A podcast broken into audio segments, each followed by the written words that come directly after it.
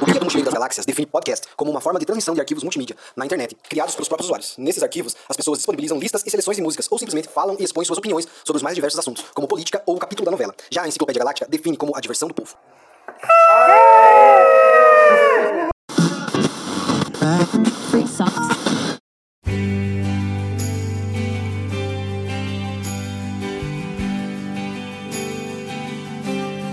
Pessoal, antes da gente começar, eu vou é, falar algumas coisinhas antes de a gente começar o nosso podcast. É, eu queria desejar um Feliz Natal a todos vocês. As três, as três pessoas que nos escutam estão no nosso coração. Se mais alguém que nós três pessoas estiver, estiver escutando, nos avise que a gente quer saber nossos telespectadores. Façam parte da campanha muito importante aí, que é a campanha de mandar a gente tomar no cu. Que não pode ter telespectador porque não tem tele. É, Ouvintes! Áudio telespectador, é, assim, daí a gente queria desejar um feliz ano novo, feliz Natal para todos os nossos ouvintes. Agora a gente vai falar os lembretes aqui do meu irmão Daniel. Não, lembretes dele não, lembretes nossos, ele vai falar. Lembretes rápidos e curtos aí, só pra avisar o pessoal que a página vai. A página do Instagram, no caso, né? Ela vai ficar inativa aí por um recesso aí que vamos ter aí de uns duas semanas. Na verdade, contando com essa semana agora e a próxima. É, serão duas semanas de recesso. A partir da segunda semana de janeiro a gente tá retornando aí com é, os quadros que agora não são mais três resenhas por semana, agora nós vamos fazer é, é uma resenha, uma, um ensaio, entre aspas, digamos assim, e um top, top, top, topzera. É isso aí, eu vou passar pro Júnior ver se ele tem mais algum recadinho pra passar pra vocês, e eu quero dizer que vocês são os nossos, nosso maior tesouro, nossos ouvintes. É isso aí, eu só queria falar que esse ano foi o ano que a gente criou o Enciclopédia Galáctica, é um ano bem importante pra gente nesse sentido. E, e basicamente é isso, Feliz Natal, Feliz Ano Novo pra todo mundo que ouve a gente, pra todas as três, as cinco pessoas mais ou menos. É, e é isso, até mais. É, exatamente. E curtam o podcast. Valeu, gente! Ana Cara, advogada. Enciclopédia Galáctica.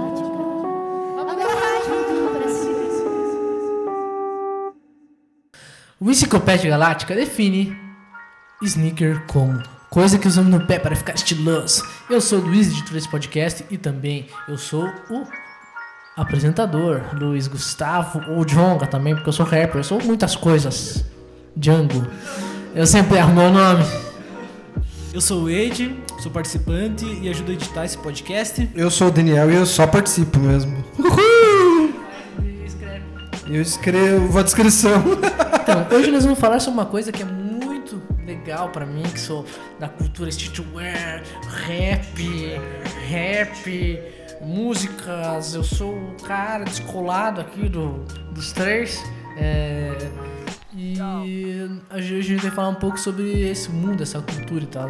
E eu que vou praticamente apresentar, né? eles vão.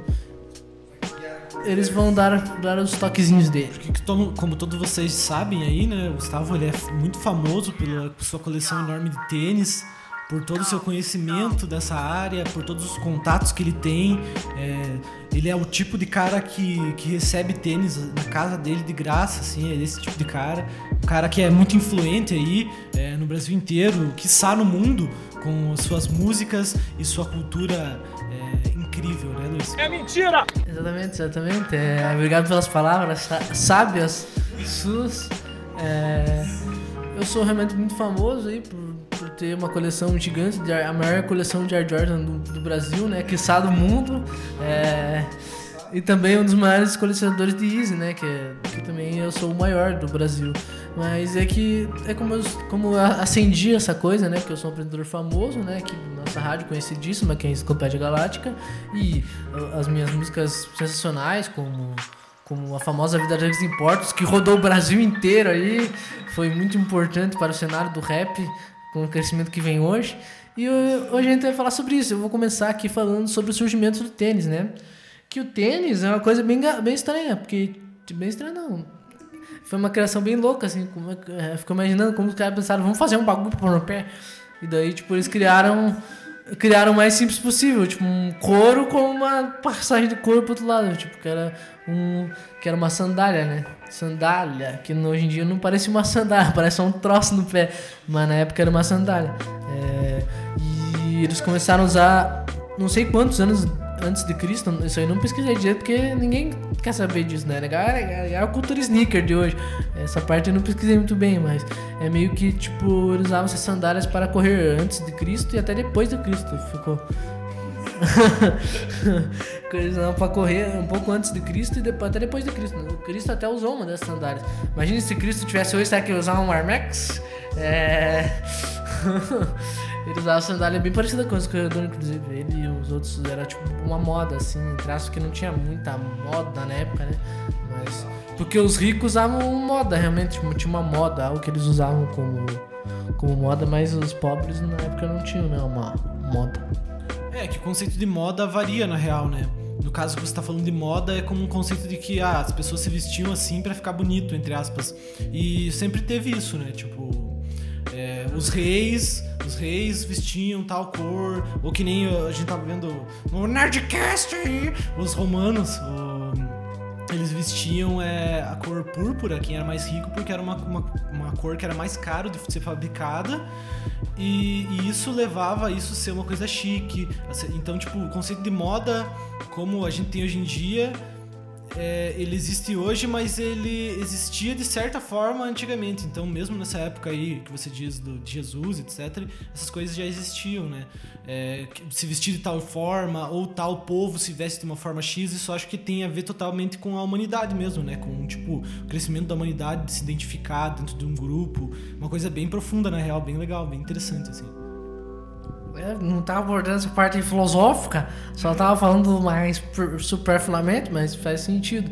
É, e daí, com o avanço né, dessa época aí que teve, tipo, foi uma, uma, um engatinhamento dos tênis, né? Que foi onde começaram a pensar no conceito, só que só bem depois, tipo, eu não vi o ano também, porque essa parte não, realmente não tinha quase nenhum lugar, tipo, onde, quando surgiu um tênis. Tipo, tem quando começou a surgir o com pneu, mas não tem o da lona mesmo. O de lona foi. É, o de lona era tipo os sapateiros que faziam, tipo, depois foi evoluindo nessa né, questão de, de sandália, foi virando algo mais. que eles queriam algo para ficar mais. É, mais quente, nos lugares que eram frio, no lugar que eram que eram. Eles queriam ficar um pouquinho mais estiloso, dizer, porque uma sandália realmente tipo, mostra do pé, tá ligado? Tipo, as fitas. Daí foram feitos tipo com. Eram feitos com. Eu esqueci o nome do material, mas era um material bem, bem ruimzinho, assim, tipo, não era materiais bons, assim. Só que daí com o tempo acabou surgindo um cara lá que fez um bagulho revolucionário em 1920, acho, se não me engano. Ou 1820. Mas nessa época já existiam os sapatos, o conceito de sapato? É, já existia, só que eram esses sapatos feitos com um produto que era bem ruim, na real. Tipo, não era impermeável, aquela coisa já estragava, estragava fácil, sabe? E daí esse cara criou, acho que em mil... Eu não lembro agora se é 800 ou 900, mas eu acho que deve ser 820.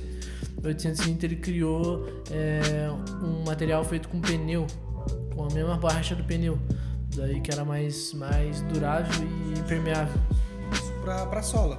Não, o sapato inteiro era feito de pneu. Daí isso tem a ver com até o que eu vou falar mais hoje, que é sobre o Converse, né? A marca Converse, sobre é, o Converse All Star Chuck Taylor, porque a Converse ela surgiu mais ou menos nessa época, ela ela surge um pouco depois, na verdade. O cara que, que é o Converse, né? Porque Converse é um sobrenome do cara, que o nome dele é. Marques Mill Converse. Marques, Marques Mills Converse, olha o nome do cara. E e aí o que acontece? Ele trabalhava com empresa de sapato e trabalhava na área de administração dessas coisas assim, e depois ele vai surgir mais frente do que você tá falando com a marca do, do Converse mesmo. Mas é interessante falar isso que você estava falando da, dos tênis inteiros de, de, borracha, é que era tipo umas galochas, na real. Tipo, é o estilo que você imagina ser mais ou menos galocha. Mas acho que já existia na época sapato de couro, né? Acho que eram os sapatos de classe mais alta e tal, né? Talvez fosse o que eu falei que era um material não tão bom, porque o couro, ele, como a gente sabe, tipo, eu que sou da cultura que geralmente quando o tênis é de couro, é mais ruim, né? Pra cuidar e tal. E ele, é, se molhar, tipo, não, não é um negócio que ele vai, tipo, você não, não pode ficar molhando muito ele, tipo, geralmente é lavado com pano, coisa assim, não tem muito essa negócio de molhar, né? Daí depois desse. eh, Primeiro ele criou isso e nem foi usado, tipo, nenhuma marca usou, ninguém usou, porque era muito um protótipo, sabe? Daí depois começaram a usar, como você falou, mais como se fosse uma galocha e tal. Mas bem mais pra frente, tipo, isso foi em 1820, eu não. Tô falando é 1900 e pouco. É bem pra frente do que você tá falando. É, sim, o que eu tô falando é tipo antes, tipo, é 1820, acho, se não me engano. E lá por 1860, tipo, quase acabando a década de. Como é que fala? Década não, né? É, quase os. Quase acabando o século XIX ali, vindo pro século XX, né? É, acabou que eles, eles realmente estavam usando realmente essa essa tecnologia que ele criou, né? Daí, logo depois, logo depois, não, um tempão depois, veio isso que o me falou, que é os sapatos feitos de lona, né? Que são os, as, foram a revolução, assim. É, no caso, o que eu tava falando antes é que eram galochas mesmo, tipo, feito de borracha. Um tênis de borracha, tipo como se fosse galocha. O de lona vem a partir do momento que é com. é, eu não sei exatamente dizer se é o All-Star é o primeiro, mas eu tenho certeza absoluta que ele é um dos primeiros a inventar o tênis de lona com o solado de borracha. É, esse, inclusive, esse cara, o, o Marcus Mills Converse, ele tinha daí essa. trabalhava em outras lojas administrando e tal, é, que produção de tênis, etc, esse tipo de coisa assim. E aí ele resolveu criar a própria loja dele, que daí é a própria marca, né? Que aí é o Converse mesmo, a marca Converse. E aí ele, ele cria o primeiro tênis Converse, que é de lona, que é justamente um tênis porque ele, segundo que dizem, assim, a historinha é que ele caiu é, da escada um dia e ele falou que a culpa era do sapato que ele estava usando, que ele não tinha aderência nenhuma. E aí ele queria fazer um, um tênis que tivesse mais aderência e acabou chegando no resultado que são os primeiros Converse, que são uns tênis de lona com uma borracha grossa no, no- na parte de baixo que é o que em teoria daria aderência. Só que é bem diferente ainda. Tem um formato, é um formato parecido, o design é, é parecido o formato assim, né? O design da- da- do, tênis, mas ele é longe ainda do que seria o Chuck Taylor's All Star mesmo que a gente conhece. Ele é um tênis inclusive tipo meio marrom assim com couro em algumas partes assim. Daniel já viu foto? Se não eu mostrar aqui pra ver a reação dele. Mas. O que eu queria falar dessa época do sapato borracha é que eles, foram, eles não, eram criados, não foram criados na questão de estilo, era mais pro esporte mesmo. Tanto que eles eram de borracha e eles tinham tipo. Igual sabe quando chuteira tem as cravas? Só que ao invés de ter eram tipo pregos, assim, tipo, uns pregos feitos pra, pra, pros tênis, tá ligado? Daí é como se todos os tênis tivessem essa meio que garra, só que era de prego mesmo. Tipo, dois pregos, um prego na frente e um prego atrás.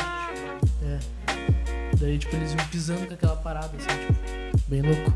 Daí tivemos também, daí depois disso veio a lona, né, igual eu falei.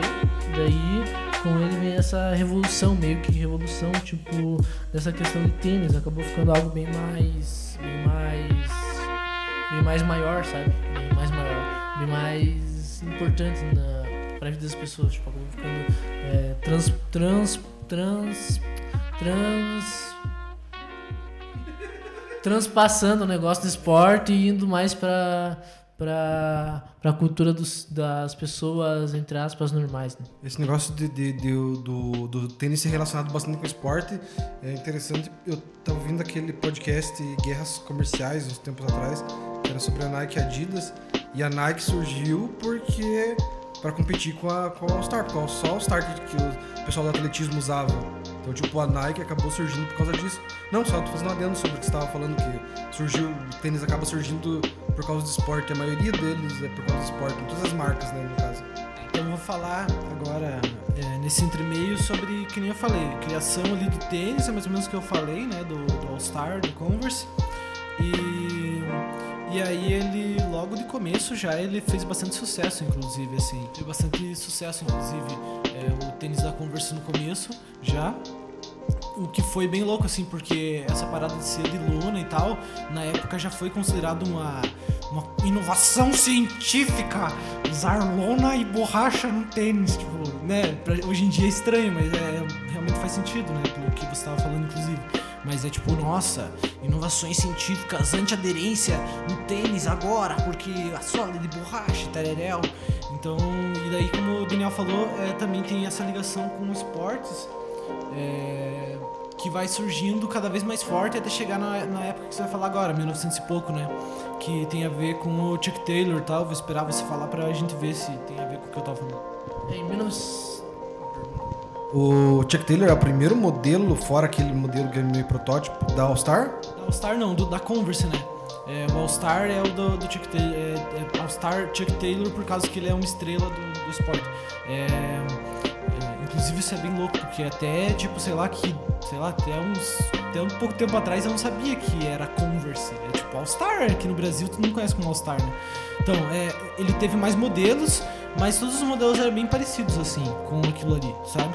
E ele começou a fazer sucesso entre a parte de basquete já com esse modelo antigo. Tanto que a parada do Chuck Taylor é, tem uma relação bem forte com a Converse porque ele já gostava do, do Converse. Ele era um cara que usava mesmo. Foi por isso que ele foi até contratado depois. Converse era o grande, é, como eu falei, como eles revolucionaram, tipo, eles grande marca, tipo, era como se tivesse um monopólio quase, praticamente, da, das, dos tênis. A Converse é praticamente como se fosse um berço, tipo, primeira marca de tênis, uma das primeiras marcas. Tinha essas outras que nenhuma delas, tipo, alçaram grandes voos, tipo, nunca mais, não cresceram tanto, mas é, era a primeira grande marca que se manteve até hoje, né? Tinham grandes marcas na época, tipo, quando, ah, revolucionou, teve os de borracha, aí era a grande marca na época, mas daí depois que veio ela, é, revolucionou realmente, elas foram, eles- a Converse foi a revolução da- dos tênis. que eles, eles dominavam de 70% a 80% do mercado. Tipo, é um monopólio mesmo, assim, praticamente, sabe? E, e é bem louco, assim, a história deles. Tipo um tênis, tipo, que é, hoje, tipo, um tênis que é, ah, o cara ali usa Converse, isso aí é, tipo, cultizão, sei lá, do tipo, assim.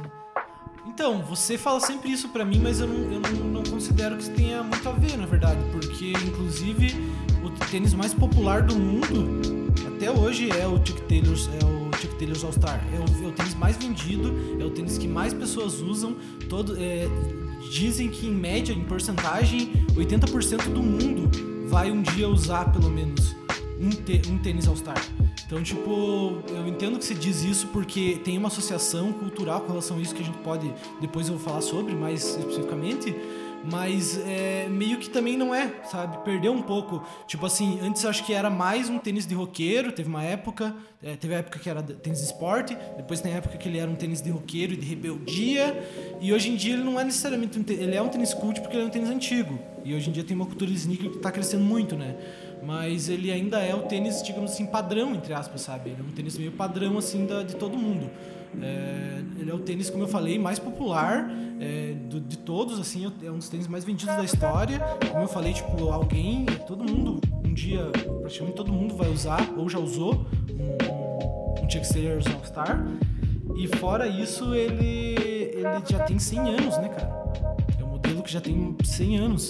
Então, tipo, é muito icônico e é uma coisa que, como eu falei, ele, ele tem os seus vários momentos, mas ele é um tênis hoje em dia meio que padrão, sabe? Uma das principais coisas que faz esse tênis ser tão popular, eu acho que deve ser pelo valor dele, né? Ele não é um valor, ele não é um tênis caro comparado com outros tênis, tipo, do mesmo nível dele. Então, é, isso aí tem muito, é muito interessante, porque na época ele foi essa inovação e tal, ele era um tênis, né? Não era um tênis caro ainda, porque não eram, os tênis não eram tão caros que nem. Porque assim, tem uma parada com relação a sapato e tênis que é bem louca, né? Porque sapato era herança antigamente. Tipo, as pessoas herdavam os sapatos do pai porque eram coisas muito caras. É, daí quando tem o industrialização do- dos tênis, do sapato que estava falando de borracha e tal, no começo os, os sapatos de borracha são caros, mas eles logo ficam super baratos, porque é produzido mais em massa, é diferente do couro e do sapato que era uma coisa super artesanal, né? Vai virando uma coisa de indústria e vai ficando mais barato. Na época do Chuck Taylor, do, Chuck Taylor, do All Star quando surge, né? Do, do All Star não, do Converse quando surge, ele ele surge como algo mais caro, mas logo abaixa o preço e ele vira algo popular já. Mas eu acho que isso se con- concretiza mais ainda pra frente. Quando ele começa a se tornar tipo um tênis realmente barato. Ele custava, ele chegou a custar 6 dólares nos Estados Unidos. Era um tênis muito, muito barato. Tem tudo a ver com o que você tá falando. A popularização dele entre os jovens, entre vários. É, é meio que a parada que rolou na moda com relação à calça jeans. Que é uma coisa que virou bonito, virou moda, virou uma coisa fashion, mas que tem a ver com a popularização por ser barato, por ser uma coisa que os trabalhadores usavam, todo mundo usava. Em determinado momento todo mundo usava All Star, assim. é, Então vai acontecendo essa popularização bem natural, assim. Por isso que eu digo até que é um tênis padrão. É um tênis, inclusive, já foi um tênis de trabalhador. Já foi um tênis de várias coisas, assim. Então, tipo, é um tênis bem padrão, assim. né? É, mas é que o que eu quis dizer é que, tipo, pessoal que usa All-Star fica tipo, ah, eu sou underground, eu uso All-Star. Só que não é, tão, não faz sentido isso que, eu- isso que eu tá, tá querendo dizer. Que já na, na real também não é um. Eu acho que isso existe mesmo por causa da associação do rock e do punk rock e da rebel- rebeldia adolescente com o All-Star. Mas eu acho que isso perdeu força, já não é mais isso faz um bom tempo, sabe? Pode, sei lá, eu não consigo ver dessa forma. Cara, tipo, mães e pais usam All-Star. Tipo, pessoas normais usam All-Star há muito tempo já. Eu acho que isso se perdeu, sabe? Eu, eu não consigo ver a associação que você vê. Mas eu sou de outra geração que você e eu não tenho os mesmos contatos com pessoas que você tem. É, então talvez isso mude a minha visão. A minha visão é de que é um tênis normal. Mas, mas a minha visão de um tempo atrás, quando eu era mais adolescente, era: vou usar All-Star porque eu sou rebelde, porque eu sou roqueiro. Então, tipo, realmente eu entendo que exista isso. Mas pra mim, meio que isso já acabou faz um tempo, sabe? Mas é, pode ser a minha visão dentro da minha bolha. E tanto que a tua visão também pode ser, né, com relação a isso, de qualquer pessoa. Nossa, que filosofia, oh meu Deus. É, mas na, na real, tipo, eu ve, você vê muita pessoa usando All-Star, mas é. É igual você falou, tipo, é um tênis muito popular e tal. Só que não é que, tipo, só a pessoa. Você entendeu o que eu dizer? É que, tipo, pessoas mais jovens geralmente tem essa pira, né? Mas vamos pra outra coisa, que senão vai ficar debatendo isso um tempão. Acho que entendi o que você tá falando. Tipo assim, quando o cara usa All-Star de verdade, ao invés de, tipo, as pessoas usam All-Star popularmente, mas eu uso All-Star de verdade porque eu sei o que, que o. É, eu sei o que, que o All-Star é, é isso que você tá falando, né? Entendi o que você tá falando. Entendo, é, pode ser. Deixa o meu tênis sujo, igual o Juninho. É, usa All-Star, All-Star pra sujar mesmo. Não, mas eu, eu gosto disso. é porque, na verdade, eu gosto de tênis sujo. Não sujo cheio de barro, mas, tipo, eu gosto do, su- do tênis não como se ele tivesse... É que eu gosto, na verdade, isso tem a ver com a, com a minha visão de estética mesmo. Tipo, é que nem barba, é que nem essas coisas assim. Eu não gosto das coisas completamente perfeitinhas. Eu acho que elas ficam estranhas, assim. Elas soam muito artificial e eu não gosto. Eu gosto mais de. Não, não, não de uma maneira pejorativa, entendeu? Mas é que é uma coisa de estética mesmo. Eu gosto mais da estética um pouco mais suja. Tem a ver com as minhas referências, né? Tipo, é, que nem o Daniel também, época grunge, tudo isso aí é uma coisa que acabou me pegando. Por mais que eu seja mais novo um pouco, acabou me pegando bastante essa estética, assim. É, agora cheguei a um momento aí que é o momento do, dos tênis nos filmes. É, é o seguinte, é, já que vocês estão falando do, do, do Chuck Taylor, do, do, do All Star, ele, ele é o tênis que mais aparece no cinema. Que mais aparece no cinema de forma, digamos, icônica, ou não necessariamente icônica, mas as pessoas usando. Ele apareceu é, em Quero Ser Grande, ele aparece, que é aquele filme do, do, do Tom Hanks, né? Que ele, que ele dança em cima. Do, não, é, não é o filme, não é o tênis que ele tá usando quando ele dança em cima do, do piano, mas ele usa. Um Nike naquela parte. É, é o Nike. Uhum, mas ele usa também o, o, o Chuck Taylor. Greasy, eles usam. O Rock usa um que é bem clássico, de cano, de cano longo preto, que é o formato bem clássico. Tem. Ele usa quando ele corre lá, faz a corrida do treinamento que ele sobe as escadas. Né? Ele usa quando ele corre e ele sobe as escadas lá. Você já assistiu o Rock? Ele, que ele dá o pulinho, ele tá de All-Star naquela na cena. No Rock 2 também ele usa o mesmo tênis, nessa mesma cena. Numa cena que ele também ele sobe e sobe com a galera. Sabe, no 2, que tem uma galera tipo atrás dele. É, um um que, eu, que eu não sei se você vai citar, mas é o. Eu não, eu não, não cheguei a pesquisar pra mim ter certeza. Pra mim ter certeza. Mas, se eu não me engano, é, o Elvis Presley usa naquele filme que tem a música do J. Rouse Rock. Tá usando um All-Star preto também, bem clássico também, esse mesmo do Rock. É, tem, tem também o filme do Coppola, o The Outsiders, que eles também usam, todos eles, e é um filme que é sobre, é, sobre rebeldia. Outro filme que é sobre rebeldia, Warriors, eles também usam o All-Star, uma boa parte deles. É...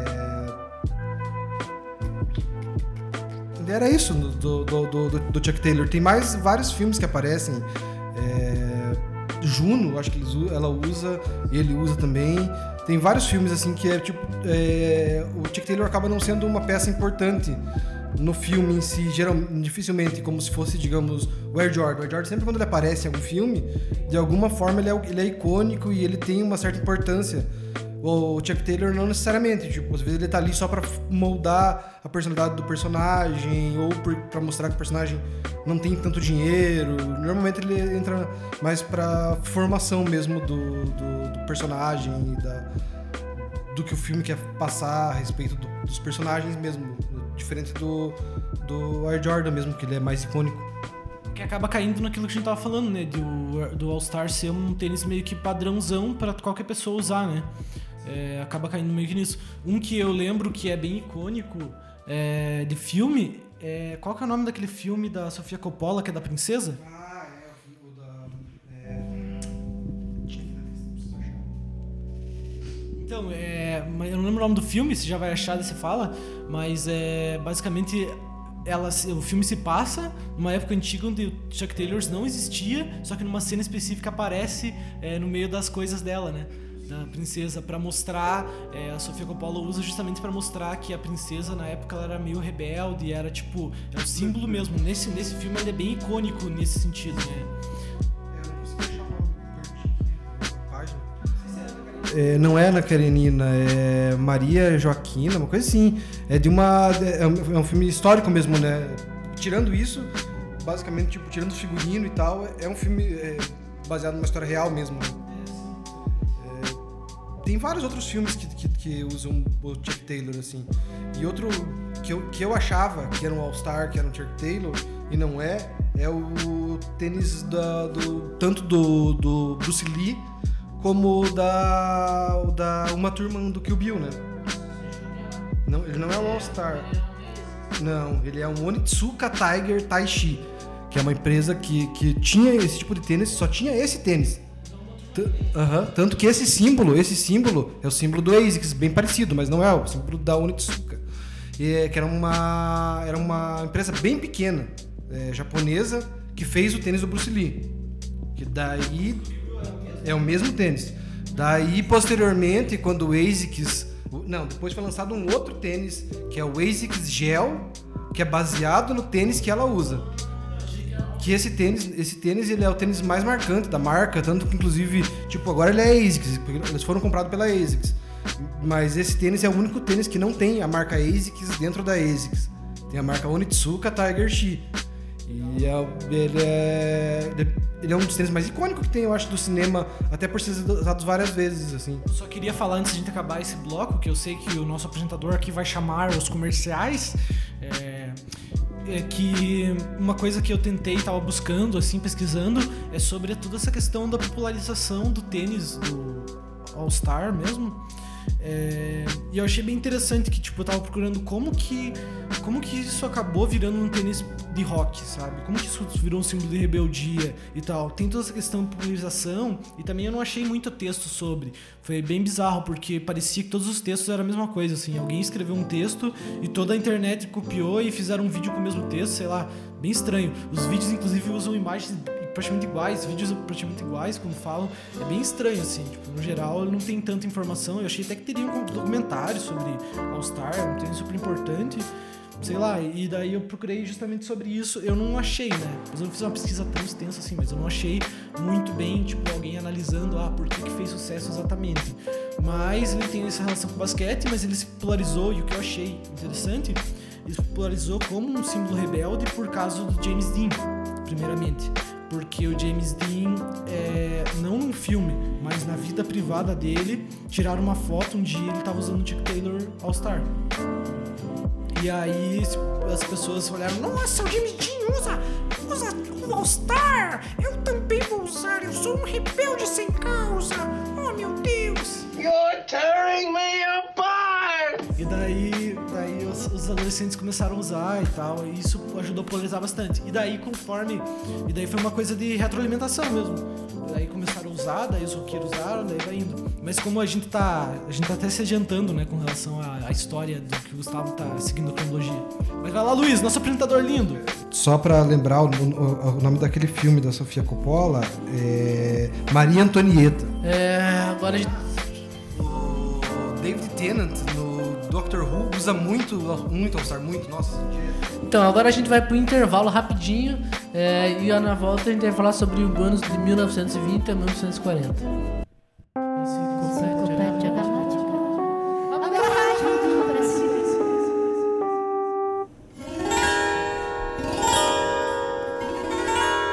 Eu vou lhes contar a história do surgimento da maior marca de streetwear da atualidade.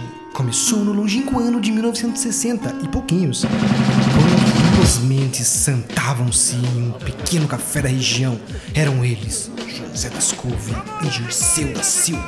Porra, Dirceu, eu tô cansado dessa porra de ficar revendendo essas merdas, dessas porra de. Chegou a hora da gente vender e fazer nossos próprios tênis. É, eu nem gosto dessas merda, desses tênis, tudo feio, escorregadio da porra. Mas, cara, a gente tem que ter um diferencial. Olá, senhores, vocês vão querer um cafezinho? Sim, o meu com leite e açúcar. É, o meu sem açúcar e leite. né? O que vocês têm pra comer? Hoje temos waffle, senhores. Ah, então me vê um desses aí E mesmo. V2. Aqui estão seus waffles. Bom apetite. Porra, Dirceu, já pensou um solado dessa porra? Como assim? Não entendi. Um solado igual waffles. E foi assim que surgiu a maior marca de todos os tempos, Air Star Style, macio igual waffles.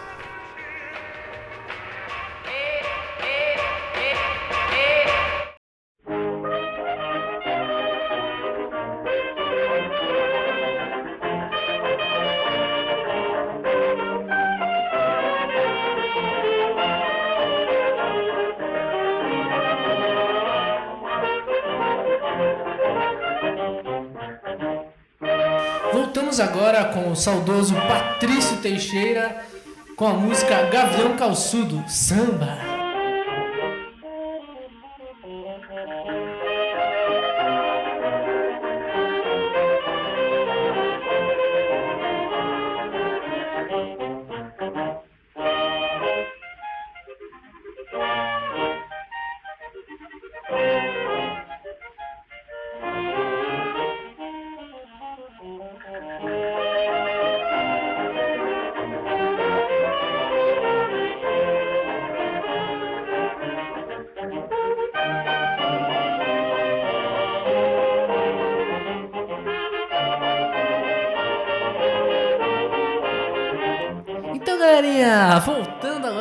Comerciais. A gente vai falar um pouco sobre, igual eu falei antes de acabar o bloco anterior, que é sobre, é, sobre 1920 a 1940. Agora temos a grande revolução, uma das maiores, junto com as outras também, todas são revoluções importantes. Mas essa é uma revolução muito importante, que é a época que surge o Adolf e o Rodolphe. Como é que é o sobrenome deles? Que eu Adolf e Rodolph. É, são alemão. Adolf e Rodolf Danzler. É, que eles usavam peças de borrachas criadas por eles. Eles criavam os tênis deles, em vez de ser uma empresa, tá ligado? Eles criavam particularmente os. os eles criavam sozinhos, né? Eles criavam tipo na lavanderia da mãe deles. E eles são os caras que, que eles, eles ficaram muito famosos por aquele corredor famoso lá, o Jesse Owens, que é um cara negro. É negro, não é negro? Negro ganhou a corrida, né? Em 1936, né, ele ganhou a corrida. E foi a primeira marca deles histórica, assim, porque eles conseguiram isso. Só que logo após isso, Eles fizeram o quê? eles tinham a, não sei se era Adidas o nome na época, mas é como se fosse uma Adidas. É, naquele, naquele podcast que eu falei sobre Nike e Adidas, eles falam um pouco sobre isso. É, eles, na verdade, eles criaram só uma. é, um, como digamos, um protótipo e deram pro Jesse Owen. Eles conseguiram entrar no estádio, é, foram atrás dele e entregaram para ele. Durante já o, o nazismo já estava em alta na, na Alemanha, né? E Jesse Owens era negro, então tipo, ele ficou com muito medo quando chegou dois alemão do nada querendo falar com ele. E daí eles entregaram o tênis pra ele, ele usou e foi campeão com esse tênis. Tipo, muita coincidência, entre aspas, né? Tipo, tem um filme sobre esse corredor que acontece isso? Tem, tem na Netflix. Ainda mais porque é, posteriormente eles meio que apoiam o nazismo de certa forma. Então é meio tipo estranho o que acontece deles entregarem o tênis pro Jesse Owens, mas mas depois é, é um específico. Mas depois você para pensar, tipo, o pensamento deles não era relacionado a se era certo ou errado esse negócio da de, do, do racismo e todo o nazismo, né? Eles estavam só precisando ganhar dinheiro. É, então daí. É, Just Owens. É, e daí logo depois, depois do sucesso de vendas, que eles viraram tipo uma marca já meio que famosinha assim na cidade, né? E daí vem a separação deles, que eles brigam lá. Daí um vira Puma e o outro vira Adidas. E daí, inclusive, hoje o que tem muito, né, dessa pira, tipo, ah, eu sou Adidas, eu sou Nike, que tem essa pira, tipo, ah, também por causa do rap, que tem também, é, que eu vou falar ainda, o Jimmy lá da Adidas, depois teve outros caras famosos na Nike, teve os caras famosos na Adidas, os caras famosos na Nike, e a Nike e a Adidas se tornaram grandes centros, né, mas quando foi criada essa briguinha, assim, essa rixinha, foi nessa época, porque o, o cara da Adidas, que é o Ad- Adolf, acho que é o da Adidas, e o outro é o. Não, é o contrário, sei lá, não sei. É, o cara é idiota. É, é, daí, tipo, teve essa separação na cidade. Pessoas que trabalhavam na Adidas e pessoas que trabalhavam na Puma. Tinha essa separação, tipo, eles, tipo tinha uma briga, assim, era tipo, tipo gangue, assim, gangue Adidas e gangue Puma, tá ligado? Os trabalhadores trabalhavam na Adidas trabalhavam na Puma. E daí tivemos o crescimento aí de- é, do, dos tênis nessa época aí deles, quando eles começaram a, a se tornar uma marca grande. E logo É, o Nike não existia nessa época. que vem mais pra frente. É, Eu acho que a Nike ou exis- não existia, tava começando, só que lá nos Estados Unidos, porque é, é mais ou menos da mesma época que a Adidas e a Nike surgem. a Adidas passa a ter importância realmente pro todo o cenário de tênis. Porque assim, né? é, a Converse dominava o mercado, aí surge a Adidas e ela começa a rivalizar com a Converse, mas nisso já existia a Nike, a Nike já existia e a Nike rivalizava no mercado interno, digamos, porque assim, é, a Adidas não era forte nos Estados Unidos. Quem era forte nos Estados Unidos ainda era a Converse. Aí por isso surge a Nike tentando dominar o mercado interno, que é o mercado da, da- dos Estados Unidos mesmo. É, você não sabia, mas você diz então. Tá bom. E é mais ou menos que ano que você tá falando? 130 e pouquinhos, 40. Muita guerra. Então, durante a guerra, é, que acontece? Quando, quando vai surgindo essas novas marcas, né? A Converse vai perdendo espaço. Nessa época ela ainda tinha bastante espaço, mas ela começa já a, a ter competidores, né? Que vão surgindo junto é, com todo esse decorrer disso daí. Mas é interessante até, porque eu não falei sobre isso, mas a gente já passou por essa época, na verdade, que é a época do surgimento do Chuck Taylor's All-Star mesmo. É, durante a época, como a gente falou, era o basquete ele não era tão popular, é, na época que o Chuck Taylor jogava, era um, era um esporte secundário, o esporte principal dos Estados Unidos era beisebol. E o Converse começou a apostar ni- no, no basquete e tal, pra popularizar. E aí o Taylor gostava muito da Converse. E aí eles acabaram chamando o cara que já era famoso, jogador de basquete, pra ser o garoto propaganda deles. Só que é muito interessante porque ele realmente participou do processo de criação do tênis que virou o Chuck Taylor's. Por isso que é Chuck Taylor's All-Star, porque ele realmente participou do processo, assim como depois o Air Jordan, o, o Jordan participou, não é mesmo? Do, do processo de criação. Era a forma que era feito na depois de Chuck Taylor, é, é feito muito isso em todos os casos dos tênis, que como hoje a colaboração geralmente de marcas, né? Na época eram colaborações tipo de de, de pessoas icônicas com com uma marca, né? É, então, é, é isso que é o louco, né? Tipo, tudo que o, o- a Converse All Star e eles fizeram mudou tudo desde o começo, desde quando surge a Converse, e ele sempre influenciou tudo depois. Até hoje, né, como você falou, eles têm coisas que se seguem par- parecidas em questão de estrutura de marketing ou de várias coisas assim. Por mais que a, própria Converse tenha falhado em questão de marketing e várias coisas assim, é, isso a gente vai chegar depois. Mas é muito louco porque é, eu, eu vi várias pessoas falando exatamente isso. É, o All-Star Taylor é o tênis que mudou o mundo. Tipo, mudou tudo mesmo. Ele mudou a forma das pessoas andarem. É uma coisa básica, entendeu? É é uma coisa muito louca, assim, que é- daí repercute em várias outras coisas muito filosóficas aí sobre moda, sobre estilo, sobre todas as questões assim. Então é uma coisa muito importante. O All-Star é tipo Beatles, assim. É uma coisa que chega e que muda não só a área dele, mas muda tudo. E isso é muito louco, assim. É um tênis, é uma coisa muito importante de verdade. E daí tem esse surgimento, como eu falei, Chuck Taylor's é, All-Star, que ele é feito pra jogar, e daí tem várias características que são interessantes que não existiam no, no Converse original. Que é, ele não tinha aquele. que tem até hoje, que é aquele. Eles falam assolado diamantado, que são aquelas marcas, aquelas rusgas. Foi uma coisa que eles desenvolveram junto com. Não, é tipo um diamante, assim, é tipo um. Não sei qual é o nome exatamente, é tipo um, um diamante, assim, o formato. Um, né, não é um triângulo, é um. É, um diamante. Tipo um losango. É, é tipo uma, é um negócio antiaderente que foi feito na época, desenvolvido junto com o Chuck Taylors, e aquilo lá foi uma coisa que ele falou, porque, tipo, o, o Converse já dava mais aderência e ajudava muito pra eles jogarem basquete, mas isso daí dava mais aderência e prendia mais o solado na, no chão mesmo. Uma pressão com o ar ali que entra ali, né? É, ele tipo faz um vácuo daí por isso que tem tipo as partes que são pra cima e pra baixo assim que fazem essa, essa pressão. E aí isso foi desenvolvido junto com o Chuck Taylor. A parte da frente, é, sabe aquela partezinha, não a partezinha branca que tem em cima dos dedos, mas a parte que tem na frente mesmo assim, é, ele é tinha uma proteção mesmo.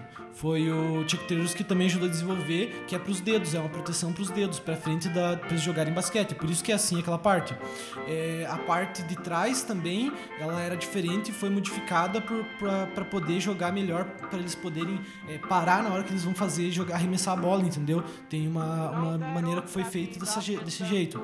E a partezinha que é o símbolo, Chuck Taylor, que é a bolinha aqui, ele fica exatamente na bolinha, nessa bolinha aqui da, do pé, que junta a perna com o pé, que é uma proteção também. É feito para ser uma proteção para essa área específica. Então é tudo bem, bem pensado assim e que tornou esse tênis icônico não só por causa dessas características que são funcionais, mas porque isso deixou o tênis muito bonito, assim, tipo, é, esteticamente o design do tênis se modificou e virou um negócio muito, muito icônico, muito legal é, e muito bonito, assim, e super simples, super simples, assim, tradicional, assim, mas é, é muito legal a maneira como criou tudo isso. E daí foi esse foi o processo para a criação do, do Chuck Taylors. E aí ele foi é, continuando é, sendo garoto propaganda e durante a guerra, que é o que você está falando agora, é bem interessante porque a Converse ela fez vários produtos para os Estados Unidos, ela virou tipo a, a, a produtora, digamos assim, de coisas, de roupas, etc, para o exército dos Estados Unidos. Inclusive tem um All Star que é é um modelo usado na época da, da guerra lá com- dos, dos Estados Unidos, do exército dos Estados Unidos, que acho que é A6 alguma coisa, não lembro o nome exatamente, mas que é tipo uma bota. É um All-Star, mas é tipo uma bota de couro, assim. Você vai ver o Coturno, é muito parecido com o All-Star, a estrutura dele. Sim, exatamente. Por isso que eu digo que tipo, é um tênis que revolucionou tudo mesmo. É muito louco todo esse processo. E aí é, é bem interessante também que o Chuck Taylor ele se alistou, né? E ele, ele também trabalhava nessa época. Na, trabalhava, né? Ele também serviu é, no serviço militar. Só que. é, eu falei o quê? Chuck Jones, eu falei? Ah, falei certo? Ah, tá. E daí ele trabalhava, ele servia, né, o serviço militar, e é muito louco, porque ele servia o serviço militar não lutando na guerra lá, treinando as tropas militares para jogarem basquete. E, tipo, era uma coisa importante, porque era um serviço muito importante, porque eles queriam, né, ser os melhores, tipo, mostrar que, né, o, é aquela coisa patriota dos Estados Unidos e tal. Então era uma função importante. E que daí, o que, o que, que todo mundo usava? Chuck Taylor's All-Star. E daí, tipo, é todo esse negócio de comércio que você falou, né? No final das contas, mesmo na guerra, é uma parada super comercial, assim, que, que acaba também popularizando ainda mais a marca. Provavelmente popularizou bastante o esporte basquete, né? Depois que eles voltaram da guerra, provavelmente eles jogavam muito basquete. Enfim, daí depois, na década de, de 1940, surge o ASICS lá no Japão, antes de acabar a guerra, um pouco antes de acabar a guerra. Surge o ASICS, que revolucionou também lá, porque lá no Japão estava um pouco atrasado, entre aspas, não estava tendo muitas empresas lá eh, em questão desse mercado aí de tênis. E acabou que surgiu o ASICS, que revolu- revolucionou lá no... Tanto que o ASICS aparece na série do Haikyuu, quem tá assistindo, é, e talvez também por isso que ele aparece tanto, porque provavelmente eles patrocinam, né, a série, mas tem essa parada aí meio patrotista, né, porque é uma marca japonesa, né. É, então daí, depois, daí agora vem pós-guerra, né? Que daí, tipo, populariza mais os tênis, fica mais algo mais democrático. Porque, por exemplo, na Alemanha tinha Adidas e a Puma. Ah, lá no, nos Estados Unidos tinha, não sei se tinha Nike, você falou que tinha, então tinha Nike e Converse. Ah, lá no Japão, na Ásia em geral, tinha o, tinha o ASICS, entendeu? Em cada lugar tinha um, só que acabou depois acabou a guerra, acabou que é, todos os lugares acabaram trocando um pouco de. Tipo, acabou ficando mais democrático. Você comprar o ASICS morando nos Estados Unidos, você comprar um, um Adidas morando no. Não tanto como é hoje, né? Mas já ficou mais global, assim, as marcas. É, falando um pouco sobre os, os Air Jordans é, que apareceram em filmes aí. Filmes, é, liv- é, tênis importantes dos filmes. O Air- Jordan 4, ele aparece no Faça a Coisa Certa, do Spike Lee, que é um filme que tem bastante foco ne- no Air Jordan 4, 4 mesmo. Inclusive tem uma cena que era bem, bem, bem icônica, que o cara coloca o tênis assim, o, o em cima, com o pé, né, vestido, e ele começa a passar uma escovinha assim no tênis pra tirar a sujeira e tal. Que mostra bem, tipo, a cultura, essa, essa cultura mesmo da periferia e da... Periferia não, da bairros pobres, né, americanos e tal. Outro filme que usa o Air Jordan é o Space Jam, obviamente, né? Que, inclusive, o lançamento do Air Jordan 11 quase casa com, a- com as gravações do Space Jam. Aí ele tava usando tênis que era tipo um lançamento recente. O que eu ia falar é do Spike Lee, só falando do, do, do Michael Jordan e do Spike Lee, os dois são garotos propaganda da Nike, né? Eles acabam, acho que na época que ele fez o Faça a Coisa Certa, ele ainda era um diretor bem desconhecido e, e ele não era ainda patrocinado, mas depois ele é patrocinado pela Nike, se eu não me engano, é, né? Ele é garoto propaganda, ele fazia comercial da Nike e tudo mais. Spike Lee é patrocinado até hoje. Inclusive, no- depois eu vou falar um pouco sobre os tênis que a Nike fez pra ele para premiações. Só para só pra encerrar, além desses, desses dois Air Jordan, tem o Air Jordan 2 que o John Connor usa no Senhor do Futuro 2. Ele usa o filme inteiro, assim, e é bem marcante, assim, pra personalidade do personagem. Só pra encerrar também, falando. Não é um Air Jordan, mas é o. É, era o tênis da adolescência da época. Não é um Air Jordan, mas é um tênis que eu achei parecido vendo, olhando pra ele. E ele é um, de um filme que fala sobre basquete, então é bem interessante, que é o Homens Brancos Não Sabem Enterrar, que é o tênis que o Woody Harrison usa e o Wesley Snipes usa. O, o Woody Harrison acaba usando mais, que ele usa durante quase o filme todo. Que é, que é esse o Air, o Air Co- Command, Air Command Force. Que ele é um tênis que era feito para basquete mesmo e, é, digamos, ele era um tênis mais segunda categoria, digamos assim. Então, tipo, era pra representar os personagens ali na forma que eles estavam, tipo, eles são meio que des- deslocados da sociedade, eles são mais pobres e tal. Então, por isso que eles não usam Air Jordan, usam esse tênis, que é um pouco mais barato. E então era isso. Então, do, da, da Nike ali, acabei de ver ali, é, não é o que eu falo agora, mas no próximo, na próxima década, da década, é década, 10 anos, né? é, na próxima década de 60, eu vou falar de 50 agora, mas o, a Nike não, não existia como marca de criar os próprios tênis, eles só distribuíam os ASICs. É, eles eram uma distribuidora de ASICs, eles traziam os ASICs lá do Japão, como eu falei, depois da guerra acabou democratizando mais, e a Nike distribui isso já, entendeu? Eles começaram a distribuir ASICs, ou seja, eles não existiam antes da, da, da acabar a guerra. Uma pergunta tem pra você, nessa época que a gente tá agora, é, não a época que a gente vive, mas a época que a gente tá falando agora, é, já é a época em que a Converse começa a, ca- a cair por causa da, das- da concorrência? Não, 1950 é o ápice da, da, do, da Converse, 1950. É, que é 1950, que é, não o que eu tava falando agora do Nike, a Nike só cria na próxima década, começa a criar tênis. É, que daí é quando tem a mudança do, da Converse. Nessa época a Converse, ela tinha muito essa... é, tinha muito essa área de artistas e jogadores, e não, não tentava, tipo, atingir o público família, assim, família brasileira. Verdade, é bem louco porque eles, a Converse, eles não queriam que fosse tênis de artista também. Eles queriam que fosse tênis de esporte, de basquete. Era tipo, o foco deles era esse. Não, nós, eles não, eles não abraçaram, tipo, não abraçaram é, os artistas, os roqueiros, nem nada assim. Porque nessa época já tinha, por exemplo, é, punk rock, se não me engano, Ramones é 50, né? É, se- 70? Mas eu, eu, eu sei que, tipo, antes já, na época já, tipo, desde o surgimento já tinha muita, muito jovem que começou a usar. É, por exemplo, James Dean sim é 50, né? James Dean é 50 e tal. Então, eles já começaram a usar, que você falou, as pessoas já usavam, é, artistas, roqueiros usavam, coisas assim. é, e durante um bom tempo eles vão usar, só que muito tempo. Só que durante muito tempo a Converse não não abraçava essas pessoas, ele não falava tipo é, é um tênis pra isso, não usava isso pra fazer comercial nem usar marketing, eles queriam que fosse um tênis de basquete, um tênis de esporte, tipo é isso que eles marcaram. Então, em 1950, eles, eles, eles começam a fazer isso que você falou, a explorar mais. Sim, começam. Vai explorar mais o mercado de, de famílias e etc. Pelo, pelo que eu estudei, não, não, não é assim. Pelo que eu estudei, não é assim. Tanto que eles, eles vão cair depois. Nessa época, eles eram muito famosos por causa da, do mercado de é, esportes. Eu não estou dizendo que não, não tinham vendas para outras coisas.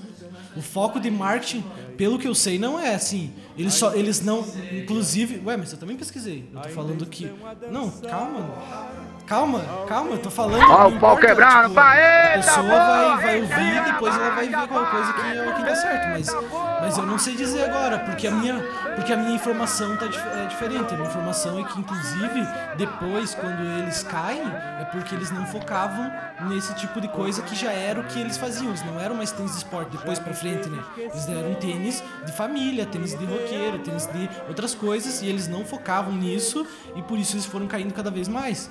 É- essa é a minha informação, mas eu não sei se tá certo. É porque assim, tem uma questão que eu acho que não foi abordado, que é o tênis como o tênis em geral, até durante começo dos anos 50 ali, ele era mais coisa de esporte mesmo, né? De todo qualquer tênis. É, é, é, usava sapato para qualquer outra coisa que não fosse esporte. Então, eu acho que isso começa inclusive com a Nike, eu acho. A Nike começa a levar isso pro, pro, pro, pro público geral, o tênis, né?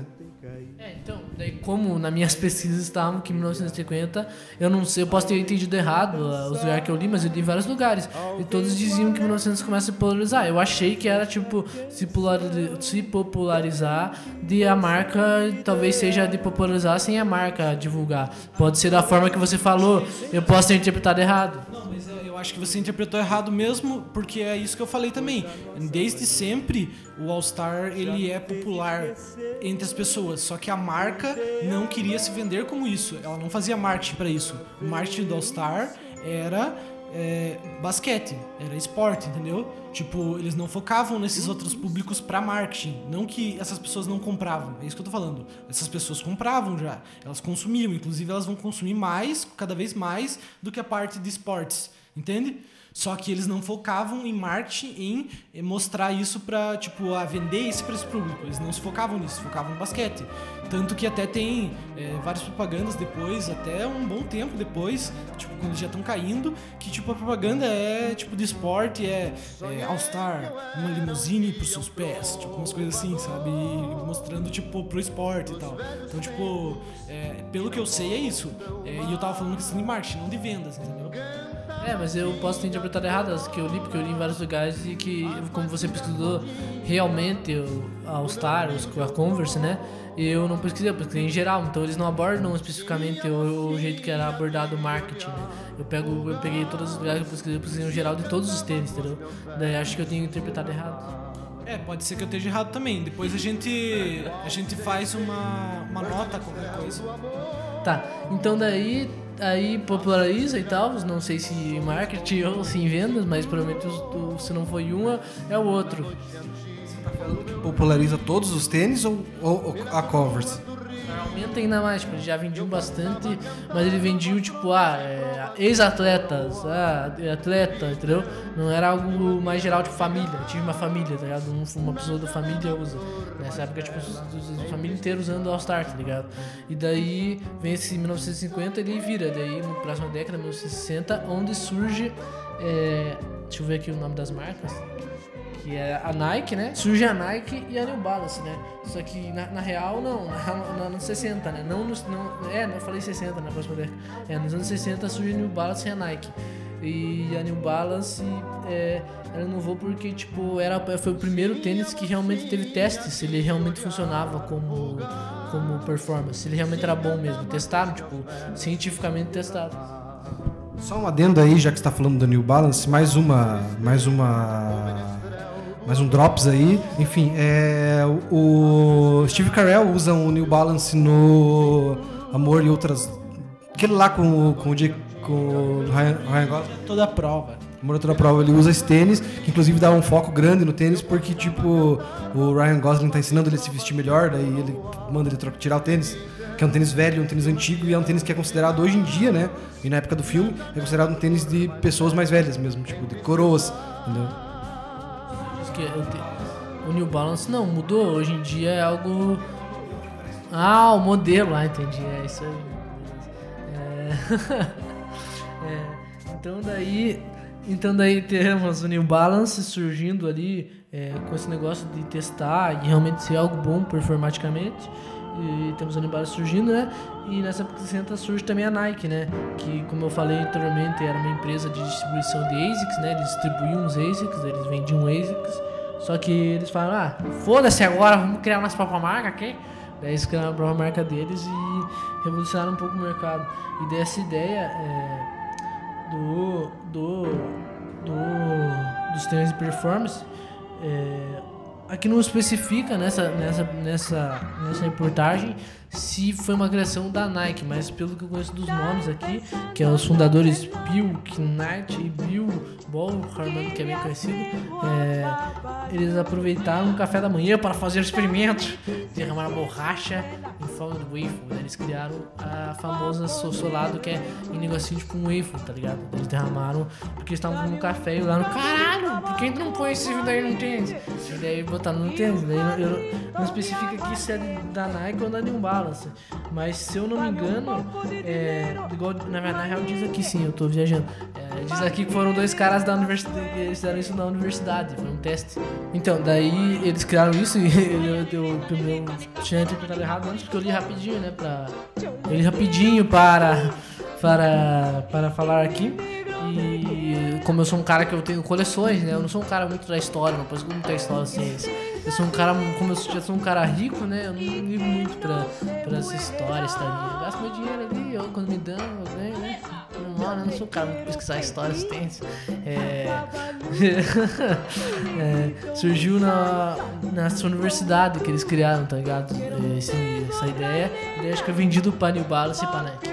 E nessa época também tem os instrumentos da Vans, que usam o mesmo solado, o waveform, né? Eles usam esse mesmo soladinho assim, é, é, que é em formato waveform, é, e eles usam mais pro skate. Acaba surgindo, o skate já tinha surgido, mas não era tão grande. Ele começa a crescer justamente com uma. Não avanço, né? Mas avanço começa a crescer justamente por causa do skate, porque um tênis feito pra skate, entendeu? Tipo isso. Só mais uma informação. É, o- esse New Balance que aparece no Crazy Stupid Love, Amor da Prova, é o MX 407WB. Ele é chamado lá nos Estados Unidos de Dead Shoe. Esse, esse tênis especificamente. É o tênis do papaizinho, tênis do papaizinho. É. O que, que eu ia falar? Até me esqueci. Ah, eu, essa época aí que você tá falando é a época que tem derrocada do, da Converse já? Que a Converse começa a cair por causa que é, surge outras marcas no mercado? Eu acho que sim. Se eu não me engano, é, essa época aqui já tem popularização da Nike, já tem popularização da Nike no esporte, do basquete? É, aparentemente sim, e também tem, esqueci de falar, tem o surgimento também do Superstar lá, que é o famoso silhueta é, que da Adidas e é, que o tenista também usou bastante Stan Smith, né? Tem outro, outro que é da Nike daí, que é o, não, da Adidas também? Stan Smith? Stan Smith é da Nike ou da Adidas? Da Adidas, né? É. Daí tem também o Stan Smith que surge nessa época mais ou menos junto, assim, tá ligado? Só um adendo novamente, o Stan Smith é o, Stan Smith é o tênis que o Harrison Ford usa no Blade Runner. É um tênis marrom, né? Tipo, parece um tênis velho, bem estranho. Quer dizer, no filme, no caso, né? Dá pra ver que é um tênis que é tipo antigo e tal. O Stan Smith, na real, é parecido com o Superstar, bem parecido, na real. É, daí tem várias color rays, né, que a gente chama, que é as cores, tem várias cores. É, pelo que eu sei, pelo que eu sei, a diferença é que tipo o Superstar geralmente ele se mantém o branco e só muda a listra, né? E o Stan Smith ele muda a cor toda, né? A princípio. E só, só dando mais uma adenda, o, Su- o Superstar é, ele aparece bastante durante a cultura pop, inclusive o Korn usava bastante, várias bandas de new metal usavam bastante ela, ela mas eu acho que em filmes a principal é o do Scott Pilgrim, que ele sempre tá usando na capa, que é um Superstar com verde, né? Com a listra verde. Eu acho que são os tênis mais icônicos de todos, são esses, né? É o All Star Chuck Taylors, o Superstar, o Air Jordan e o da Puma. E o Puma é esse aí mesmo. Do hip hop, onde surge hip hop. Inclusive o suede ele é usado pelo Shaolin Fantastic no Get Down. É, São os tênis mais famosos, acho mesmo, icônicos. Talvez aquele modelo da Vans também, aquele, tem um modelo também bem famoso, mas ele não chega a ser tão icônico. O tênis da Reebok que vem é, bem, bem pouco depois, acho que é ali na época de eu falar ainda acho, mas é lá por 1980, acho, ele é bem icônico porque ele muda, ele traz aquelas garrinhas, não igual você falou, é igual que eu tava pensando na minha cabeça, que eu, que eu acabei falando, mas é tipo umas garrinhas tipo que vem tipo da frente do tênis, tipo, sabe como? Ele é grandinho assim, ele é, ele é comprido assim. Não sei explicar. Eu te mostrei aquela vez o, o tênis da Reebok, inclusive, que era o que eu, eu pus na minha lista lá.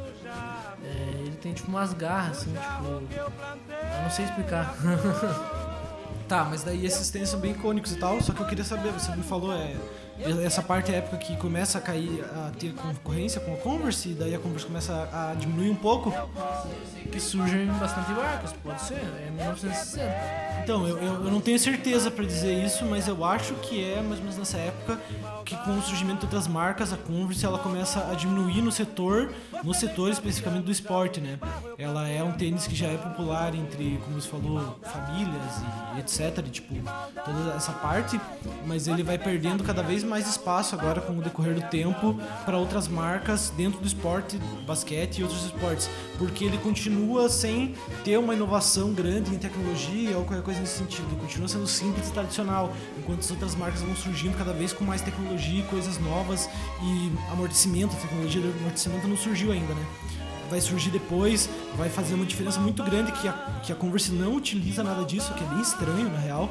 É bem, na verdade, todo o trabalho, todo o trabalho, não, é estranho sim, tanto que eles deram errado, eles faliram por causa que eles não souberam se adequar a nada disso. Eles continuaram apostando no simples, mas em vez de e o marketing apostando no esporte. Não faz nenhum sentido a estratégia de marketing deles, entendeu? A estratégia de continuar apostando no esporte, mas não apostando em novas tecnologias. Tanto que é o que vai fazer a, a decadência deles chegar na falência, praticamente, que é lá pra frente, daí, né? Tô me, tô me antecipando um pouco. Me falaram aqui que tá acabando o nosso bloco. Vamos ter que ir pro rapidinho intervalo. Rapidinho intervalo? Intervalo rapidinho. E é, a gente é voltado aí com 1970 e a moda, tênis na moda, quando o tênis começa a virar moda.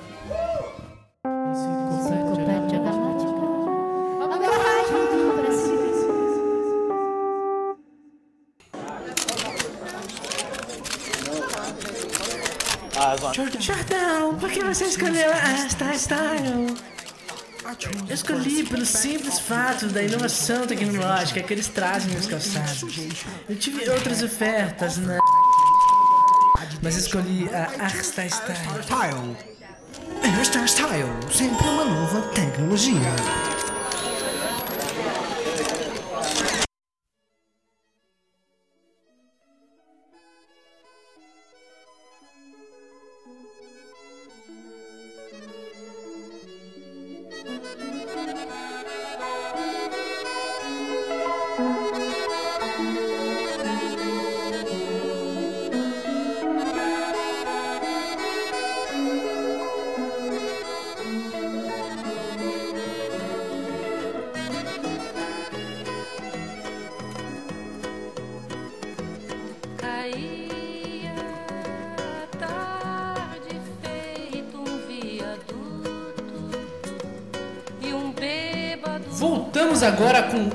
Regina, o bêbado equilibrista. Saudosa Elis Regina também. Lembrou Carlitos,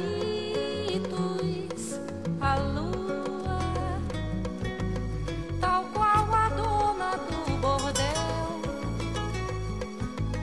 pedia a cada estrela fria um brilho de aluguel.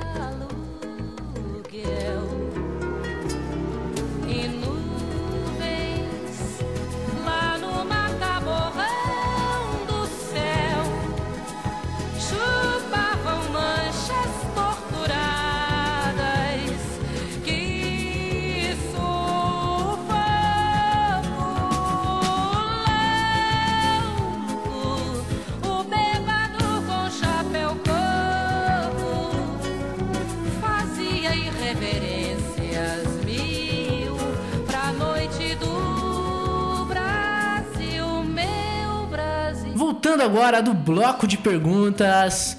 é, hoje a gente tem as mensagens da, da nossa querida ouvinte, Ana Carla, advogada. Fala pessoal. Cara, parabéns aí pelos projetos. Eu sempre ouço o podcast de vocês e achei muito massa essa abordagem sobre as ideias, os projetos, os planos artísticos né, de vocês. Muito bom mesmo. É, e aí me veio uma questão: Ah, como funciona o processo de criação de vocês? Vocês se dão um prazo para fazer as coisas ou deixam rolar assim quando vem a inspiração? É, e também pensando nessa questão da pandemia, né? Ela chegou a atrapalhar vocês de alguma forma, atrapalhar assim o processo criativo, é, tipo ansiedade, essas coisas? Ou foi uma coisa meio que, ah, já que não tem o que fazer, vamos produzir? Isso aí, gente. Sucesso pra vocês. Primeiramente, obrigado aí por, por acompanhar o nosso podcast, né? É, muito, é, temos muitos ouvintes, né? É, e eu queria dizer porque você é a nossa maior fã, você está desde o começo com a gente. A gente fica muito feliz, né? É, então, no projeto coletivo, na minha parte, né? Tipo, é um coletivo, então tem a minha parte do coletivo. É, eu, como sou apresentador e a pessoa mais importante desse podcast, é, na- a, gente, a gente tem datas, né? Tipo, a gente tem, tipo, ó, uma quinta sim e uma quinta não. E é, a minha parte é editar e apresentar, porque eu sou realmente o gênio desse podcast. Então acaba que esse é meu, eu tenho esse cronograma. Já no pessoal, que é como é, agora um, um escritor também que estou virando e de um, de um rapper que eu já sou há muitos anos, né, muito famoso, né, já em todo o Brasil. É, eu já no- na música eu sou mais deixado, assim, tipo, é só quando vem a vontade mesmo. E na escrita até agora eu não escrevi nada, só tô pensando em escrever. Então é isso aí. Agora o Juninho vai dar a opiniãozinha dele. Então, com relação a- ao processo nosso para fazer é, o podcast, foi muito por causa dessa questão de, de estamos em quarentena, estamos trancados em casa praticamente, vamos produzir alguma coisa que seja interessante.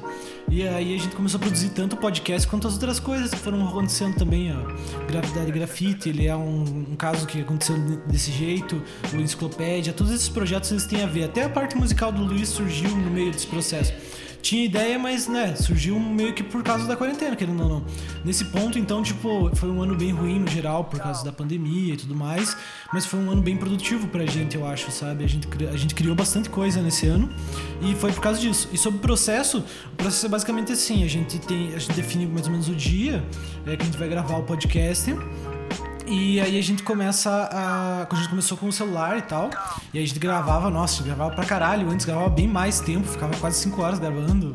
É, agora a gente foi arrumando tudo, o processo, aprendendo a gravar melhor. A gente foi comprando, compramos um microfone, fomos mudando, né, o processo todo. Mas o processo basicamente a gente define uma data que a gente vai gravar e define qual vai ser o tema do próximo ou que se for indicações o que que cada um vai indicar. E aí a gente cada um estuda a sua parte e a gente junta tudo na hora e, e vê o que vai sair. E aí agora a gente tá fazendo essa, parte das propagandas, esse formato novo e tal. Então ele tem também essa coisa roteirizada junto com a coisa mais espontânea que é o podcast normal. É, que eu acho que ficou bem legal, ficou um- é uma coisa bem, bem massa pra gente. E do processo Gravidade Grafite, pelo menos pra mim, é, eu falei bastante disso no especial do Gravidade Grafite, mas é basicamente que é o pro... Não, esse programa é Sneakers. Gravidade Grafite já foi. E o programa do Gravidade Grafite, ele, ele eu falo sobre esse processo que era justamente fazer a página toda semana e que deu bastante trabalho na real e que acabou dando errado várias vezes e teve semana que não tinha, tinha semana que tinha mais de um pronto, mas é um processo também à parte assim. Mas é isso, e a parte da música, com o Luiz, a gente meio que definiu qual vão ser os temas das músicas que vai ter no álbum, e aí eu vou produzindo os beats em cima disso, assim, vou vendo o que, que eu imagino nesse sentido, vou conversando com o Luiz e a gente vai definindo as coisas. Daí ele escreve, algumas coisas ele já tinha escrito antes, algumas coisas ele já tinha escrito antes, daí eu, eu simplesmente peguei e fiz um beat a partir do que ele tinha escrito. É, foi mais ou menos isso. É, Daniel agora? Ah, minha parte musical é são coisas. As coisas que eu fiz são coisas mais antigas. Até agora são coisas que eu tô trabalhando que são projetos. É, músicas mais antigas que eu tinha composto e agora só refinei, assim, sabe? Meio que isso. Até agora. Agora tem uma música que são mais novas ali que eu tô fazendo. Mas no geral é isso. E agora o Daniel, Danielza. É. Questão do podcast, a gente só chega e grava. E eu, como eu não participo da parte da edição, acaba sendo só chegar e gravar. Então não tem uma, tem uma data, não tem uma data específica. Quando a gente tá, a gente vê que o prazo vai ficar apertado, a gente acaba gravando. É mais ou menos assim que a gente que funciona a gravação do podcast. E organizado. E da página do Instagram eu marco, eu marco, eu, eu escrevo no dia que eu vou, que vai ser postado. É, normalmente de manhã o Júnior faz daí a ilustração e as coisas para estar à tarde para ser postado. E do Gravidade Grafite foi diferente, do, bem diferente do Júnior, porque eu não fiz toda semana. Meu, no caso, eu fiz bem antes, inclusive outras edições para frente já, eu fiz bastante edições. E daí só vamos trabalhando daí os diálogos mesmo, né? Que nem foi, já foi dito no podcast. Questão de coisas pessoais, assim, as coisas que eu tô escrevendo e tal, é bem caótico mesmo. Às vezes eu marco uma data pra começar a escrever e acabo não escrevendo. Daí quando vem a gente escreve. Aí às vezes a gente força a escrever, depende, é, depende da, da, da- como tá o humor também, no caso. Mas geralmente é, é, vem alguma coisa, a gente escreve, daí depois. Daí, na verdade, assim, pra surgir a ideia é uma coisa aleatória, mas pra você trabalhar em cima da ideia, daí acaba sendo uma coisa sistemática. Sis- Sistemática mesmo, né? É. Acho que é isso. E uma coisa que a gente não falou da edição é que a edição o Gustavo faz a primeira parte, né? E eu faço a revisão normalmente. Agora com as propagandas eu tenho participado mais da edição no, no começo já. Antes eu fazia tipo a edição, a revisão e edição depois que o Daniel, depois que o Luiz fazia a parte dele. Agora já tá um pouco mais orgânico, tá tudo meio misturado assim. Mas ainda é muito da parte dos cortes, edição e colocar as músicas. Primeiro vem o Gustavo, aí eu reviso e vejo o que, que, que, que dá pra mudar, é, o que, que ficou faltando, porque muitas vezes, a maior parte dos nossos programas tem uma hora, mais de uma hora às vezes, então vai passar um corte errado, vai passar uma coisa que o, que o Gustavo fez errado, é bem comum assim, porque é muito tempo ouvindo. É, todo mundo erra, todo mundo é humano, gente. Todo mundo é humano. Mano! Mano, todo mundo é humano! Agora vamos pra segunda pergunta. Ela tem três perguntinhas, né? Agora vamos pra segunda. Cara, queria muito saber se algum de vocês tem chulé.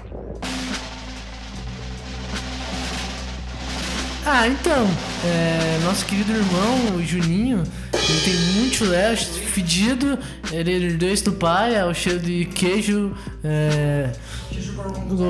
Aquele queijo, queijo gorgonzola, famoso Juninho, ô, cheira, cheiro de chulé. Isso é uma calúnia, eu não tenho chulé. E acho que ninguém tem chulé muito não, na real. É, tenho chulé, amor? Ah, que, que gostoso. Tem- vocês também, vocês não têm seu chulé, é só eu mesmo, né? Eu tinha chulé quando eu usava mais tênis assim, mas agora que eu não uso tanto tênis, né? Acaba sendo. Eu não sei, acho que é por causa do teu chinelo, na verdade. Enfim. É, é- é igual o chulé do pai. O pai, o pai tinha. Só que o pai era mais- bem mais forte, mas é igual. Mas é, pode ser o chinelo mesmo, porque eu antes não tinha, lembra que eu não tinha mesmo?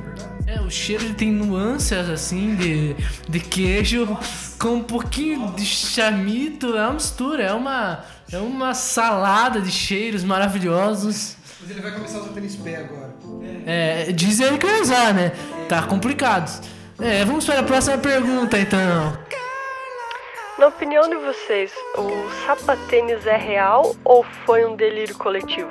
Então, questão do sapatênis aqui, vou ter que deixar. Ter que deixar. É, vou ter que deixar meu ódio aqui, foi muito bem, bem é, posto essa pergunta. Não importa, Esperzava. É, é a pior invenção da raça humana. É um negócio que acaba com todos os visuais, destrói todas as famílias. É o resto do resto do resto. Eles só jogam lá. Isso aqui é um tênis.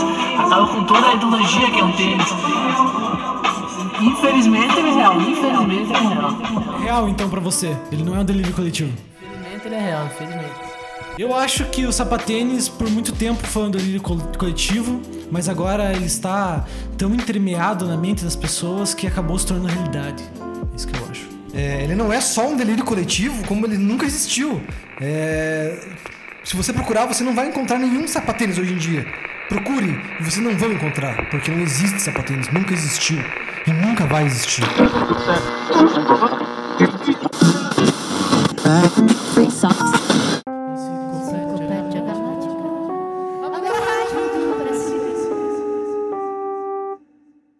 Voltando dos comerciais, é, a gente tem agora a época de 70, né?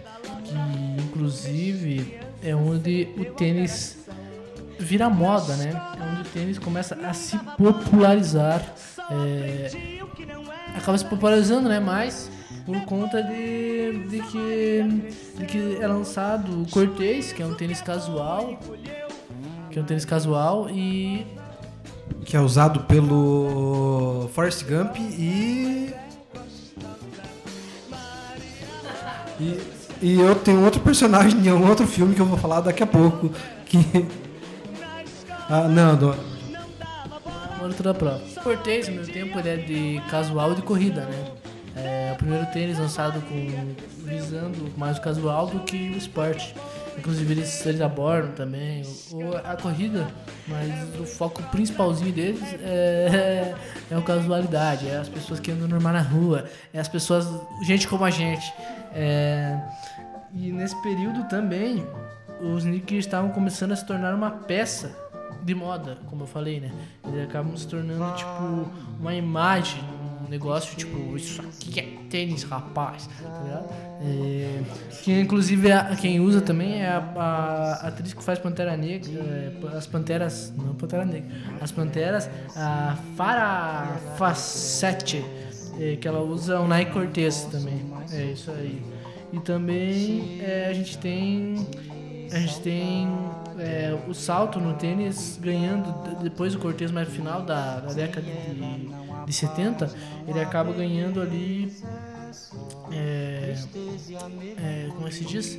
Um saltinho a mais no tênis. Acaba, o tênis acaba ficando um pouquinho maiorzinho, mas no final ele acaba ficando com a mesma silhueta, mas um pouquinho maior. Temos ali grandes pessoas usando como é, muitas pessoas usando esse Nike Cortez e também o Adidas Superstar volta a se popularizar um pouquinho.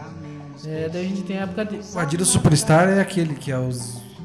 Do, o Korn usa e tal. Que inclusive é o que tá no, no pôster do Scott Pilgrim. Quando ele é, é ver- verde, né? Acho que é. É, o Superstar é um dos é, é um dos tênis mais icônicos assim, junto com o Chuck Taylor's Converse All Star, junto com o é, hã? Puma Suede, Puma. O reboque, reboque clássico. Esses tênis são aqueles tênis mais icônicos. Tem o da Gucci também, que é bem icônico. São esses tênis assim bem, bem icônicos. Mas acho que os mais é tipo, como eu falei, All Star, Chuck Taylor, Superstars e o Air Jordan. Acho que são os três mais icônicos. Suede também, né? É, mas acho que ele não é. Ele é tão grande. É. É, junto com ele, eu acabei não falando, não citando ele aqui, mas ele ele surge na época de 60, 50 ali. Ele foi muito importante porque os b-boys usavam pra caramba. O pessoal que dançava lá nas, nas festinhas lá, yeah, yeah, e tinha o DJ. Daí eles dançavam com, geralmente com pumas, então popularizou bastante. Não tanto como, como o Cortez mais pra frente. É, porque o Cortez ele acaba pegando mais um geral, assim, e o Superstar também. Mas o, o Puma na época foi bem importante, então eu acho que ele é bem marcante para o cenário dos tênis. Puma Suede é o tênis que o Shaolin Fantastic usa no Get Down. Down, get down, get down, get down. É, temos em 1980, né? Aí o Jordan surge e a cultura sneaker se espalha pelo mundão e acaba se tornando aí uma cultura pop, né? Então ele se espalha assim pela cultura pop. É, graças a- bastante ao Jordan, né? Que inclusive ele nem queria assinar com a, com a Nike, ele queria assinar com a Converse ou a Adidas, porque a Adidas estava muito forte nessa época junto com a Converse no cenário de basquete, né? Tinham ganhado bastante força é, os tênis da, da Converse, porque nessa época não tinha uma inovação tão grande de amortecimento como vai ter mais pra frente, né? Nessa época era mais como. Era mais. Era mais um tênis simplão, né? É, o tênis, os tênis de basquete eram tipo. Eles eram. Mais simples, é. É. Daí é, o Jordan acabou lançando, né? É, o Air Jordan. E foi um tênis que vendeu pra caramba, tipo, já quando foi lançado. Estranhamente, porque ele não era um cara muito famoso, ele tava acabando de entrar no basquete. E bem louco, porque o tênis era muito bonito, né?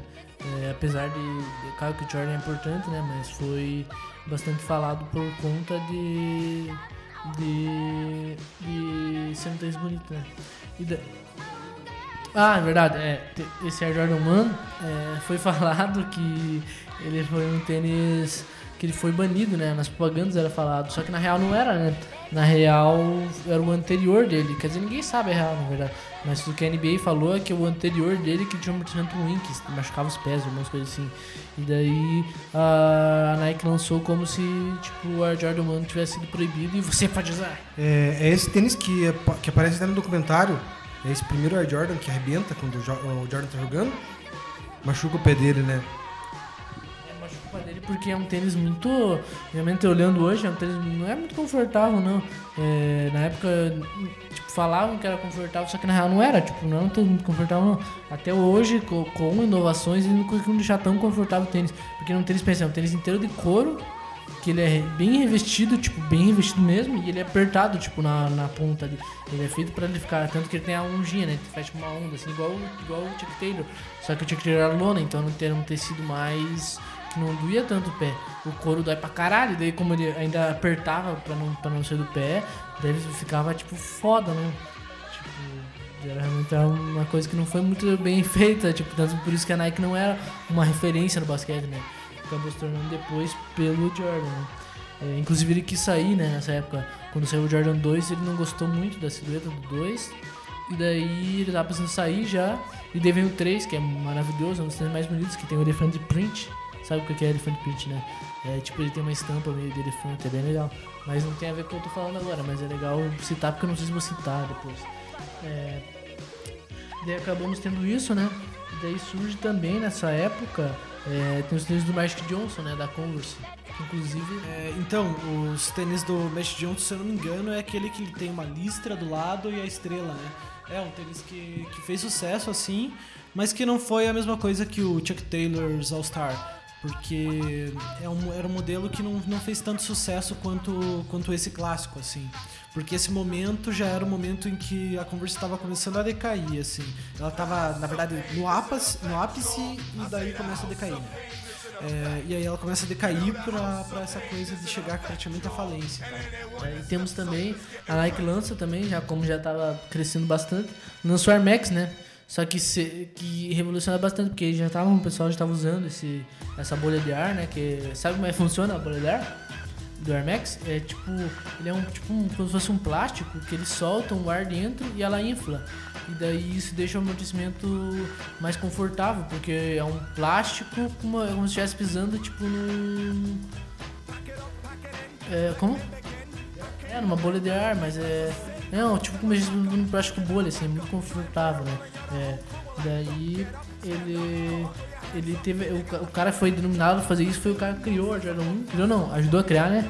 E ele foi designado para fazer esse tênis. Inclusive mostra, né, no.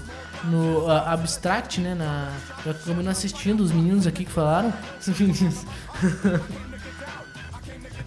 os meninos aqui que falaram, é. Pelo que eu lembro, ele não mostra o processo da criação desse, desse tênis que está falando. Ele fala sobre o processo dele de criação no geral. E não é esse cara, acho, que criou esse tênis, né? Esse cara que tem no Abstract, o Kiefer, não sei o quê. Acho que ele é um cara que é um design de tênis que é bem importante, mas acho que ele não fez esse tênis específico, mas eu não tenho certeza. Ele é o que faz o 3. O Jordan 3, aham. Que é porque é depois da rejeição do, do, do próprio Michael, né? Ele ainda fala no documentário que o Michael não tinha gostado e tal, e precisavam fazer uma coisa que o Michael gostasse, além das pessoas gostarem, né? E aí tem toda essa questão de ser invisível e tal, e ele fala sobre o processo dele de criação, um processo bem abstrato mesmo. Olha, abstrato! É, e eu indico muito essa série, essa série é muito boa, todos os episódios, pra quem se interessa por tênis, esse é um episódio bem interessante mesmo sobre o processo de fazer um tênis, de criar o design de um tênis, é uma silhueta, um desenho, um design, um modelo, um tênis. É, o Air Jordan, ele tem ali a Chicago, que eu esqueci de falar, que é a mais famosa, né? Que é aquela que é a cor do Chicago, né? É, que eu tenho, inclusive, cinco Chicagos e tenho é, essas novas edições aí, que é a azulzinha lá, que eu esqueci o nome, que é muito legal. Eu, tenho esses eu amo esses Air Jordans. E daí surge também o Air Max, que é um dos tênis que eu mais gosto, fora o Air Jordan, que é um tênis que ele que ele foi criado nessa negócio de bolha de ar, só que ele não mostrava a bolha de ar. E esse cara que o Juninho falou é o cara que ele revolucionou isso. Ele trouxe, ele foi acho que para um museu, esqueci o nome, da França, e ele viu que era um lugar que tinha, tinha vidro, só que mostrava todos os acabamentos, tipo, dá pra ver tipo todas as luzes interligando, dá pra ver todos os as pessoas lá e também de fora, né? E daí acabou que ele se inspirou nisso pra deixar a bolha de ar aparente, né, no tênis. É, só que você estava falando do, do, do, do Chi- da- do Chicago, que é a, a cor, né? É, o, o Spike Lee, ele tem um Air Jordan é, 1 Top 3, que, que, é- que é chamado, que tem as cores Brad, Royal e Chicago. Que são as três cores mais é, emblemáticas do, do Air Jordan 1, só que ele tem nos três, num, num tênis só, ele tem as três cores. Acho que ele deve ser um dos únicos tênis do mundo, Air Jordan 1, que tem as três cores, num, num tênis só. Bem, deve ser uma edição limitada, provavelmente, que a gente chama de. De ah, esse tênis é famoso, mas é bem limitado mesmo. É, como é que é o nome? Tem uma nomenclatura que o pessoal que gosta de tênis fala, eu esqueci o nome, que são os tênis que é pra artista, não é pra artista, pra. pra é os tênis mais exclusivos, não lança pra todo mundo, tá ligado? É só pra. só pra fazer marketing mesmo na marca. Tipo, ó, esses tênis só eles têm, tá ligado? Tem feito só pra eles. É, inclusive nessa época daqui de 1980 a gente tem o lançamento da Reebok, né? Que é a primeira marca que lança um tênis exclusivamente só para mulheres. Não tem a versão masculina, tem a versão só feminina. É, que é um tênis usado pra dança e tal. Bem legal isso. É, faz bastante sentido esse movimento de volta para os tênis, porque era uma época que as mulheres começaram a usar mais tênis, né? Porque antigamente usavam mais salto, era uma coisa nesse sentido de ser feminina que usa salto. Uh! E daí as, as mulheres que eram um pouco mais, e principalmente jovens, que eram mais rebeldes algo assim, tinha essa questão do Chuck Taylor All Star, né? Que é um tênis que sempre serviu bem para mulheres e homens, mesmo ela sem ser sem ser feito para mulheres, né? Que nem você tá falando agora. Aproveitando que vocês estão falando aí de Reebok de mulheres, queria falar aí sobre. que- queria falar aí sobre o. O é, Reebok Alien, Alien Force, alguma coisa assim. Que foi um tênis que foi feito. que a Reebok fez pro primeiro filme Alien, que é o tênis que a Ripley usa.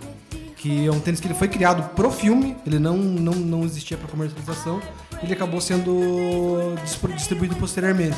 É, assim como o Nike Mags do, do De Volta Futuro, que é o tênis que fecha lá com, com fecho, também é um tênis que foi feito pro filme posteriormente foi feito a versão para comercializar. E um tênis que é interessante é o do Steven Zissou, Adidas, que é um tênis que foi feito pro filme porque era uma é, todo mundo tinha um uniforme no filme, todo mundo tem um uniforme, todo mundo a tripulação, né? Do, do da tripulação dele a princípio e também 13 anos depois é, acabou sendo feito o tênis para comercialização. Isso, exatamente. Você está completamente correto. Eu, como o maior especialista em Wes Anderson daqui, um grande fã do trabalho desse gênio moderno que é o Wes Anderson. É, você está completamente correto nessa afirmação sua. Eu tenho que dizer que a sua pesquisa foi muito bem feita. Meus parabéns, você é incrível, sempre trazendo aí essa essa esse, esse, esse grande conhecimento pra gente e você também, Luiz Gustavo, com seu, um grande apresentador, todo mundo sabe, é, merece ganhar o apresentador do ano esse ano de novo, é, como sempre. E é isso que eu queria dizer. É, amor, gente, menos ódio, mas amor. A, a gente agora tem é, o surgimento dos tênis é, na cultura hip hop, né? Que surge com o Run DMC, que todo mundo tava usando já quase. Todo mundo tava usando quase já Adidas sem cadarço, né? Só que eles fizeram uma música chamada My Adidas que, que revolucionou o mercado, né? Porque eles não tinham quase música falando exclusivamente sobre um tênis e totalmente dedicado a um tênis. E daí eles mudaram isso. O hip hop tem muito disso, né? Hoje em dia é muito essa fonte. Eles falam muito de tênis, falam muito de, do jeito de você se vestir. Nessa época falavam mais das suas atitudes em si, né? Ele não tinha, eu que sou especialista em rap, né? Porque eu faço rap. É, ele não tinha essa, essa parada tanto, tinha já, mas não era tão forte falar sobre o que você tava vestindo, tá ligado? Só queria falar uma coisa que é. Eu sou o hip hop, o pesadelo do pop. Quero mais é que se foda. Pô, de sociedade, é, sou limpinho e pago umas contas, não sou como você, filha da puta viadinho. É, é, tem lançamento também da Gucci com o seu primeiro tênis, que é o tênis clássico lá, né? Que é um tênis bem famoso, inclusive, que é um tênis de burguês safado, é, que ele é branco com uma listra verde e uma vermelha, bem bonito, inclusive. É inteiro branco, tem uma lista de um lado vermelho, do outro lado no meio branco, ver, no, não, do, do lado verde, do outro verde, e vermelho no meio, eu não sei o que eu tô falando. É, inclusive é um tênis que, tipo, já abriu o olho do pessoal mais fashionista, que ficou tipo, nossa, dá pra fazer um tênis sem ser um salto e coisa, tipo que é bonito e ao mesmo tempo é um tênis. Vocês ficaram, meu Deus, que maravilhoso. É, daí teve também, é, nesse período, você falou da música, tem uma coisa bem interessante que é, é essa ligação do All Star com o rock e aqui no Brasil a ligação do All Star com o Nando Reis, né? Teve uma popularização bem interessante nesse sentido com a música do Nando Reis. É, inclusive no próprio canal da Converse Brasil tem o Nando Reis falando sobre a história de como que ele criou a música e por que que ela é pra, é porque ela usava um, um All Star azul é, de cano baixo e ele usava de cano alto. É exatamente isso mesmo. É, e é bem interessante isso, assim, é uma coisa que marcou bastante o Brasil, assim. Todo mundo conhece a música e conhece o All Star. E temos também nessa época a violência gerada pelo, por esse aumento né, de consumismo, né, esse consumismo capitalista aí que vem afligindo nossas sociedades. É, que o pessoal acaba se roubando e se matando nos Estados Unidos, diretão, assim, se roubando e se matando. E aqui no Brasil a gente já se fudia pra caralho com isso nessa época já, então tipo, não teve um aumento tão grande. Mas lá é, aumentou muito a parcela de pessoas sendo roubadas, sendo assassinadas em filas, inclusive de drops, né? Que são quando lança, quando lança, tipo, um Air Jordan famosão, é, tem filas e filas, né?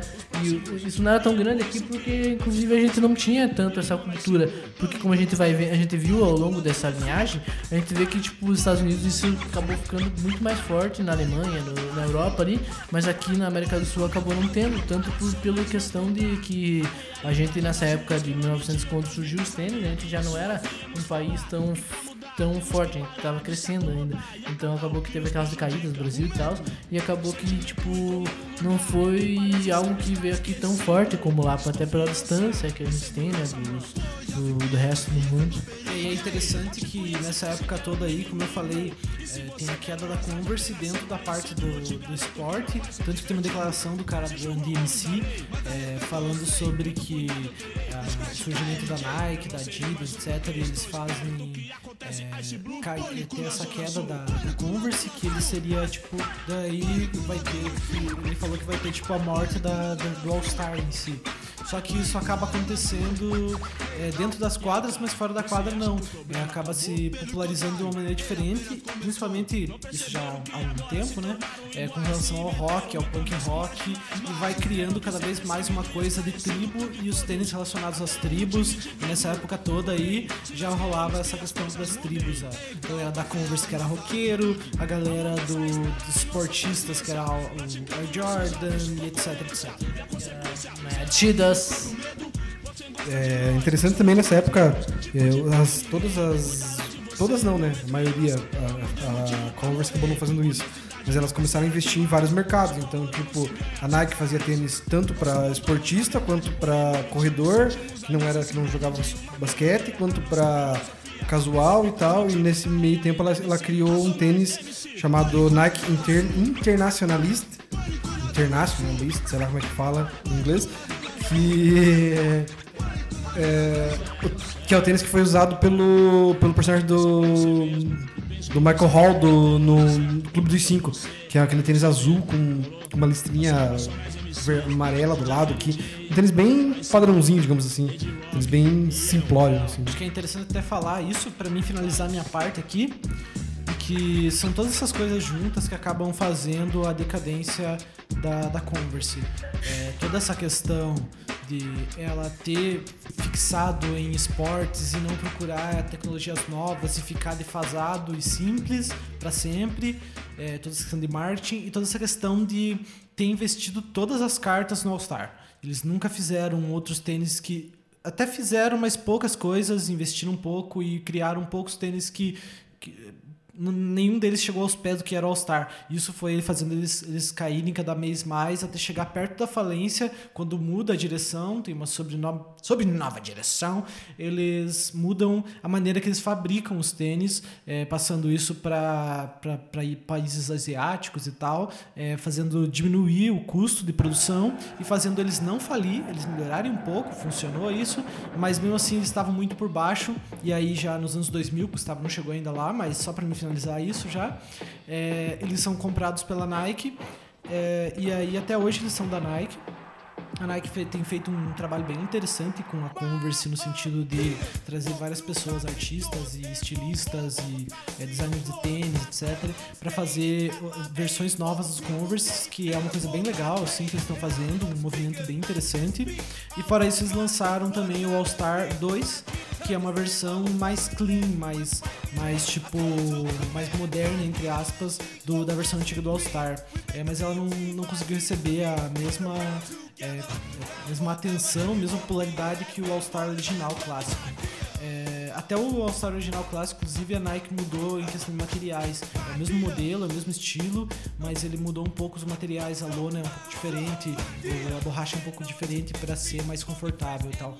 Basicamente é isso, e é isso que tá- aconteceu com a Converse. É bem interessante todo o movimento que rolou. A Converse é super importante e é muito louco como eles mostraram com o Chuck Taylor's All-Star que um tênis pode mudar o mundo mesmo. É, isso é muito louco. E hoje em dia eles estão aí com a Nike e eu espero que tenha para sempre All-Star e eu acredito que sempre vai ter. É, e é isso, 100 anos e ainda muito jovem. Inclusive eu tenho um, né? Um Air Jordan, falar. Eu tenho um Converse, que é o primeiro que eu comprei na época quando eu tava começando a carreira ali, tipo, faz pouco tempo, né? Isso, mas antes de eu ter esse boom, né? Que aconteceu, né? Que vocês bem sabem é, do meu crescimento com o meu álbum, né? Acabou que o pessoal acabou me visando muito em todo o Brasil. Eu sou muito famoso hoje, graças a, a, a que eu tive. Mas antes de, de tudo isso, eu comprei eu comprei um Converse nessa pegada que o Juninho falou mesmo. Só que ele é muito bonito. Porque ele tem um lado cinza, um cinza, um lado preto e o outro jeans. É muito lindo, muito, muito esbelto, assim, muito bacana. É, e junto com ele eu lancei também um Air Max Motion 2, que é um tênis bem pouco falado, assim, é um tênis que não é muito da cultura, assim, sneaker, mas que ele é. que até ele é bem des- desvalorizado, assim, o pessoal não gosta muito. Até fiquei triste, né, quando eu soube que, que meus amigos mais voltados pra área de sneaker não gostavam dele. Eu fiquei bem embolado, assim. E foi uma tristeza profunda, assim. E logo mais eu caguei na cara deles, porque eu tenho mais tênis que eles, esses bichos. É. é, a, gente, a gente tem agora 1990. antes de, terminar os anos 80, já falar sobre mais uma, mais uma mais informação. É, no De Volta para o Futuro, a gente, a gente presta muito atenção ao Air Mags, porque é uma coisa que ele fecha sozinho, né? Tal. Mas tem outros dois Nikes que são bem, bem importantes na, na, na história da, da- do filme, dos, dos filmes, né? Que seria o Nike, Nike Bruin, que é o que o McFly usa em quase todo o filme, todos os- tirando quando ele usa o Air Mags, né? E o, e o outro é o Nike Vandal High, que é o tênis que o Do- Doc Brown tá usando quando ele mostra a, o DeLorean Máquina do Tempo pro, pro McFly. E esse tênis, esse tênis, inclusive, ele não existia na cor laranja, que é a cor que o, que o Doc Brown tá usando no filme. E posteriormente a Nike fez na cor laranja e deu o nome de é, Nike Vandal High Doc Brown. Meninão tá esperto, meninão do guri, é, meninão do tio, né? É, é, 1990, a gente tem o lançamento da Prada com o seu primeiro tênis, é, juntamente com a Gucci, que lançou um pouco antes, né? É, elas são. que elas já eram famosas pela, pela essa questão de serem produtos que faziam coisas para pessoas mais bem vividas, vamos dizer. É, eram produtos mais sofisticados, né? E eles indo pro tênis acabou que deu uma mudadinha já, deu uma balançada assim no mercado, porque o tênis era mais Nike, que era mais voltado para essa área de esportes, era Reebok, era todas essas marcas que tinham essa pegada mais street, mais rua, mais fuleira, né? É, e daí com essas marcas mais famosas vindo fazendo seus tênis, acabou que ficou meio tipo, caralho, mano, isso aí vai longe, hein? E daí acabou que teve esse, essa mudancinha, mas isso já vinha vindo, né? É, mas a Gucci e a Prada são bem importantes para essa mudança, porque eles traem essa pegada é, do público mais fashionista. É, e logo mais aí a gente tem é, também essa pegada de a chegada dos anos 2000, né? Que chegam os modelos que eram que eram já, agora é anos 2000, que chega meio que essa esses modelos de calçados que eram chunk. É, que eu não sei porque o nome é esse, mas eu sei que eram no estilo ugly, que é teoricamente feios, né? Que eram tênis que eram mais feiosos, eram tênis mais. que, que são planos juntamente com o amortecimento. Então, eles não eram tênis robustões, como, como mais pra frente su- surge os Dead Shoes, né? Que o Daniel falou, inclusive, lá do filme lá. É, mas eles, eles eram algo mais plano, então eles não eram algo tão robusto, eles eram mais pequenos e eram com amortecimentos. Tinha uma estética meio diferente, né? Meio feia, sei lá, como é chamado, né? Ugly, né? E a Britney Spears, inclusive, usou modelos assim. é, e é isso.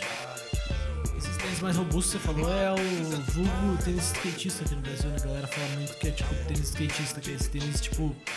Tá falando do tipo, tipo Air Jordans, tênis assim grandes. pra- Achei que era que, tipo, aquele tênis gordão, tipo da Kicks. Já surgiu a Kicks, né? Você tá falando? Já elas pegam aquele estilo da Vans, né? Tá? Eles deixam mais robusto, né?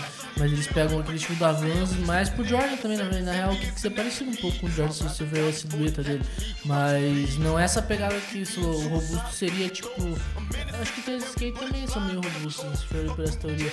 Mas tipo, o que eu tô querendo dizer é os tênis robustos, tipo os Dead Shoes, que são tipo tênis de corridas que são grandões. Ou por exemplo o Easy, que é um tênis mais simplão, mas ele tem um amortecimento grande, dá pra ver o amortecimento dele. Esses são os tênis robustos, sabe? Dá pra ver o amortecimento. É, nessa época ele tinha um amortecimento, mas não mostrava tanto. Ah, mesmo já tendo lançado os Air Max, né? Eles não, não se polarizou tanto quanto tipo aquele Adidas Hexagon, que é um tênis que eu acho muito lindo, tênis da, da fila, que é na mesma pegada, assim, tem até fotos que você procurar da época de 90, tem o pessoal com esse tênis que é um tênis que se polarizou muito, assim, mais no final de 90 ali, virando pro 2000. Os anos 2000 é a época que a Nike lança o 12 molas e tal, ou é 2010 daí? O 90 ali, mais pros anos 90, que é lançado, só que não, é- não acaba não fazendo tanto sucesso lá no lá no, nos Estados Unidos. Ele acaba fazendo sucesso tipo, bem pouco, mas no Brasil ele foi tipo um boom assim. O Nike Shox, o 12 Mola, inclusive eles são bem importantes para a cultura do, do sneaker brasileira, né? Porque eles viraram tênis mais periféricos, assim. Tipo, periferia e tal, né? Thiago Ventura aí, rapaz. Lá nos Estados Unidos é um tênis de rico, na real. É um tênis pra pessoa. Pra pessoa nos Estados Unidos é pra pessoa dar uma caminhada. 12 molas era pra isso. Você sair na rua, dar uma caminhada, lá no parque. Lá. É um tênis confortável que não era tão bonito. entendeu? A ideia não era ser bonito, era ser só confortável, tá ligado? Não era um tênis elegante pra você ir numa festa, tá ligado? É, só que daí no Brasil não acho feio, acho bonito, né? Mas cada um com a sua opinião. É, eu acho que ele, ele traz muito esse negócio que do Air Max traz, que o Air Jordan mais pra frente acaba trazendo, de mostrar o aquecimento, né? É, que o Air Max já trouxe antes, né? Mas acaba que dá o boom nesse, nesse, nessa cultura. E daí 2000 tem o grande Kanye West, Kanye West, não sei se conhecem o Kanye West. Claro que conheço, né? Mas conhecem os tênis deles, dele? Qual fala um tênis famoso dele? Mas você acha que o Easy é o principal tênis dele? É onde ele começou, na Adidas? Sim! Não, ele começou na Nike. ele começou na Nike, na rival Nike. É, mentira, ele começou primeiro numa marca que eu esqueci o nome, não tem, não tem aqui nas minhas pesquisas, mas eu esqueci o nome da marca. É uma marca bem pouco famosa, quase não é falada, mas ele começou lá. É, porque tem muito isso nos Estados Unidos, né? Nos anos 2000 começou muito disso, tipo, os rappers, já tinham os, os esportistas, mas os rappers faziam colaboração. Isso inclusive deu um boom grande pra hoje no Brasil e no mundo afora aumentar, aumentar ainda mais, né, a, a cultura sneaker em geral. Um dos primeiros artistas, fora esportista, que relacionaram com uma marca, acho que é o Spike Lee, né? Um dos primeiros, pelo menos. Se não o primeiro. É, e ele, ele tem vários Air Jordans que são feitos exclusivos pra ele. Inclusive, é, no último Oscar que ele concorreu, eles fizeram um Air Jordan pintado de ouro, só que da cor do ouro do Oscar. E daí eles colocaram é, atrás no, no, no, no, no par esquerdo o símbolo do, do, do Air Jordan mesmo lá, né? Ele enterrando. E no direito o símbolo do, do estúdio do, do Spike Lee. É, parecido com o que me deram no meu prêmio que eu ganhei com o álbum livre, né? É, mas é isso. É, tem, que ser hum- tem que ser humilde, né? É, o Kanye West, daí ele passou pela Nike, inclusive lançou o Air, Air Easy. Essa é a música, famosa. É... Aí ele foi pra Adidas e na Adidas ele fez colaborações com a Adidas com, com o Jeremy Scott e o, e que são dois caras bem famosos mesmo. Que eles. Eles geralmente faziam os tênis já da, da Adidas, né? E daí teve essa revolução do Easy, né? E daí também tivemos Jay-Z, que ele fez uma colaboração com a Reebok, bem famosa inclusive. É, além das parcerias da Adidas com o Kanye West, que é essa que eu falei, né? Que ele acabou lançando também é, uma colaboração com a Louis Vuitton, que também é uma marca bem sofisticada, né? E essa era a marca que tinha começado, que inclusive eu queria falar. Eu falei que não era marca quase falada, mas era Louis Vuitton. É, e é que não é falado das colaborações que ele fez, né? Ele fez também com a Nike também. Hoje ele, é, hoje ele é famoso né, pela Easy, como eu falei. Ele tem, ele tem lançado muitos calçados ultimamente, muito hypados, né? Porque teve essa pira, né? Primeiro teve o boom da Adidas, depois o boom da Nike, que virou todos os rappers no Nike agora. E todo mundo gosta de Nike, ninguém gosta da Adidas. E daí com o implante no Brasil, né? Lá fora não foi assim, lá fora em todos quase os países ficou um pouquinho mais eclético essa parada, tipo, de rapper usar tal coisa. Mas aqui no Brasil sempre teve esse atrasinho aí de, de que sempre briga, de, sempre tem que ter um lado, né? Isso se reflete em várias coisas no Brasil. A gente sempre quer ter um lado, sempre quer ter não sei o quê. É, e acabou que o pessoal ficou, ah, eu não uso Adidas, ah, não uso Nike. Daí ficou essa parada, daí com o Easy acabou mudando isso. Tipo, o pessoal falou, ah, foda-se, esse tênis é bonito, vou usar, não é porque é da Adidas que eu não vou usar, sabe? O novo álbum do, do Hot Air, eles têm uma música que eles falam sobre isso, né? Que música. Lembro a música, qual é a música específica, mas eu lembro que eles têm um trecho, a música não é sobre isso só. Mas é, tem um trecho, eu acho que é aquela do O que você vai fazer domingo à tarde? Tem uma parte, acho que ele canta sobre isso. Ou uma outra música do álbum, é no, álbum- no álbum novo deles, o Crianças Selvagens. É, eles cantam sobre isso, que é o que eu concordo bastante com os que eles cantam. né? Tem aqueles campos que eu não lembro, eu não vi o álbum inteiro, mas apesar de ser muito fã dele, mas eu tô preocupado comigo mesmo, com as minhas músicas, né? Não gosto não de olhar muito esses, esses outros rappers, prefiro olhar mais, eu escuto mais minhas músicas no dia a dia, não gosto de esses rappers ruins assim. É, e é, nessa época se polarizou também pelas colaborações da Prada e da Dior com a, é, da Prada com a Adidas e da Dior com a Nike. É, ficou bem grande essa questão de tênis hypados. falar que as pessoas esquecem que eu faço parte dessa parceria aí chamada Jam, rapaz.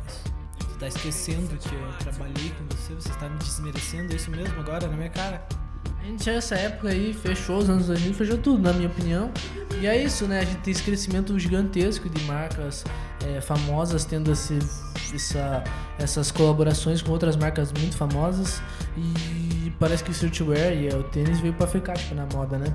E também a gente tem que acabou ficando mais visado mesmo, né? A gente tem inclusive ter, é, uma pesquisa revelada pela, pela Vogue Paris que é uma pesquisa que diz que é uma, é uma projeção, na real, né? Que de, de, de 2018, indicando que o mercado vai atingir 95,14 bilhões até o ano de 2025. Vai ser esse dinheiro gasto por todas as pessoas no país, do país, no mundo, com tênis. É, eu queria só. Vai estar vai, vai tá aqui embaixo nos comentários. Eu vou linkar um vídeo aí da Candice Drouet. Ela fez um vídeo em que ela é, mostra vários tênis é, em filmes e daí ela vai colocando qual a marca do tênis, tudo. É um vídeo bem legal. Só tem no Vimeo, infelizmente. Ela tem um canal no YouTube, procurei, mas não encontrei esse vídeo no canal do YouTube dela. Vou indicar aqui uma, uma querida, uma pessoa muito legal. Que, mentira, não sei se ela é legal, mas eu gosto muito do, do trabalho dela. Que é um tênis por dia. Ela desenha um tênis por dia. É literalmente isso. Mas é muito legal porque ela põe toda a história assim, do tênis. E ela faz uns desenhos muito bonitos, muito bacanas. É isso. Essa é a minha indicação. Ah, então no caso ela desenha tênis que existem mesmo, ela não cria tênis. Acho que agora fechou, né? Vocês têm alguma coisa pra falar, amigos? Acho que é isso mesmo, eu só queria reforçar isso que é, a Converse é o modelo All Star, acho que é o, é o modelo que eu mais usei na minha vida inteira e provavelmente é o que eu mais gosto mesmo. Eu tenho tido uma, uma parada por gostar de, de outros tênis recentemente, por mais que eu não compre eles.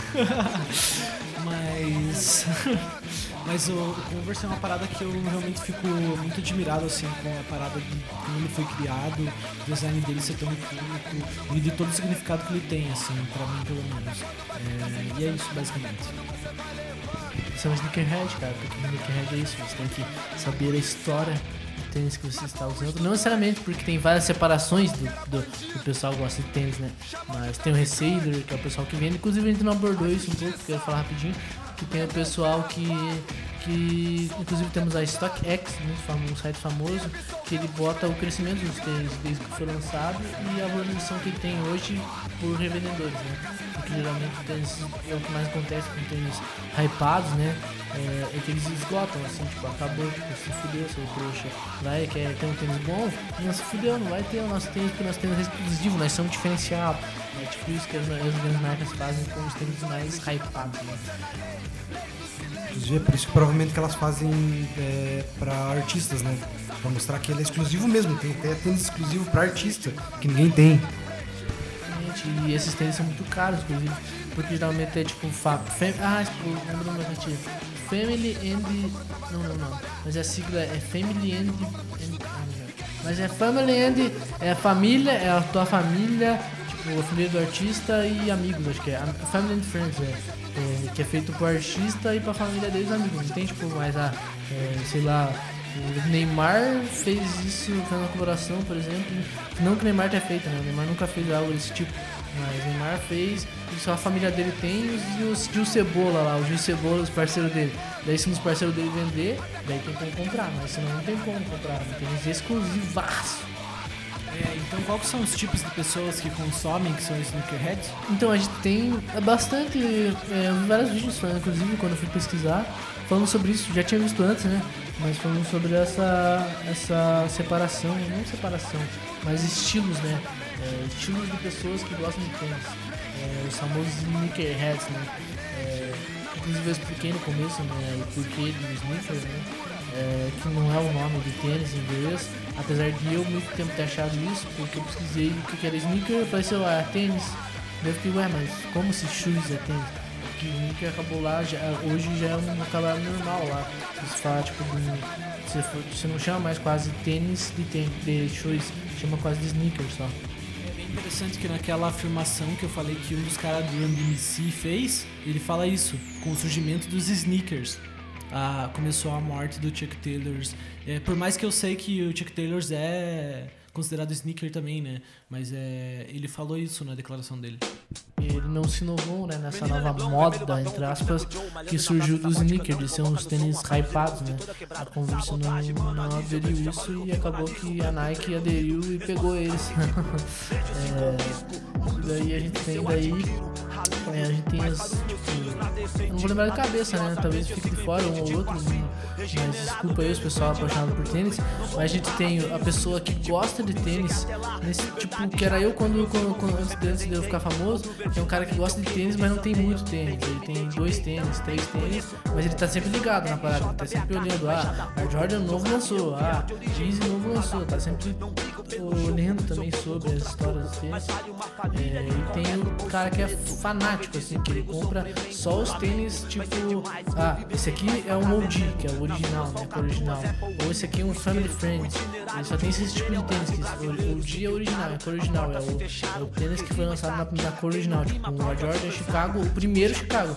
Foi lançado outros Chicagos, por exemplo, foi lançado o Homem-Aranha lá, quando teve o Homem-Aranha, é, inclusive o Leandro falou, né, mas tem o Homem-Aranha no Aranhaverso, que usa um Air Jordan 1. É, você não falou, é, inclusive ele, e só que daí os caras, tipo, eles procuram justamente a primeira cor, que é a cor que foi lançada o Jordan, tá ligado? Os caras gostam de colecionar algo mais raro, tipo, colecionar, colecionar mesmo, tipo, não é colecionar, tipo, é igual colecionador de boneco, tipo, coleciona o boneco mais raro possível, ou esse cara não, esse cara aqui é um colecionador normal, coleciona os bonecos normais, é, daí, está no quadrinhos também, é, é, daí a gente tem o Resealer, não sei como é que fala isso, mas é em inglês lá, Resealer, que tem também muito em, em, em outras coisas, como arte, pinturas no caso, né? Tem muito isso com quadrinhos também, né? Tem os Resealers também. Apesar de ser tão grande quanto a cultura sneaker, o Reseller é o cara que ele compra uma coisa sabendo que vai valorizar.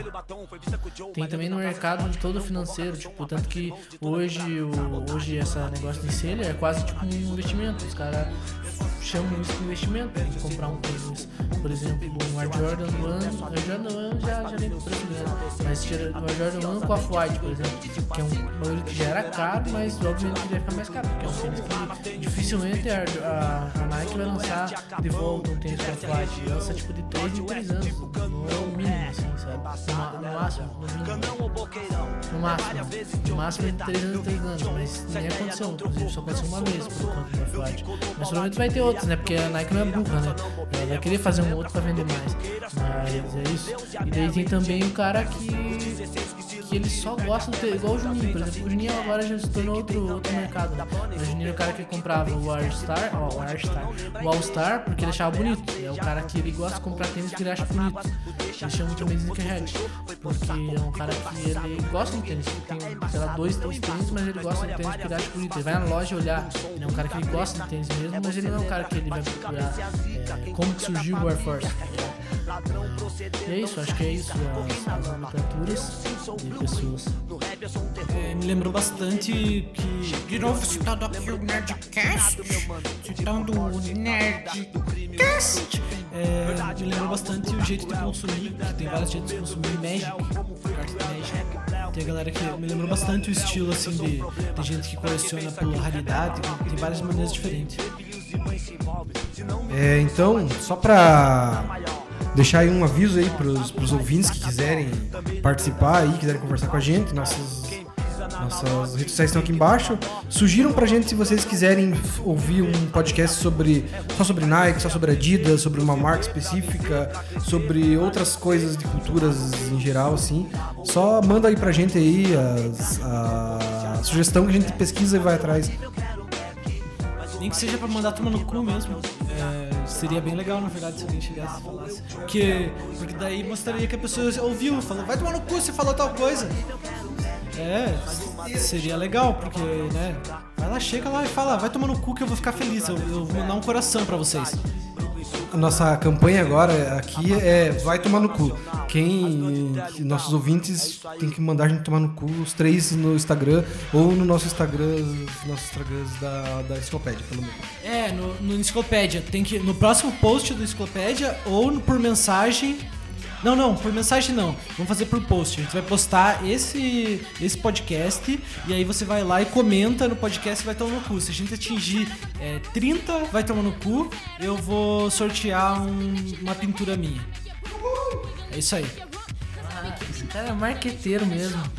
Só um adendo aí que não é sortear, é oferecer ale- aleatoriamente uma coisa, porque não pode sortear nada. A gente tá oferecendo aleatoriamente.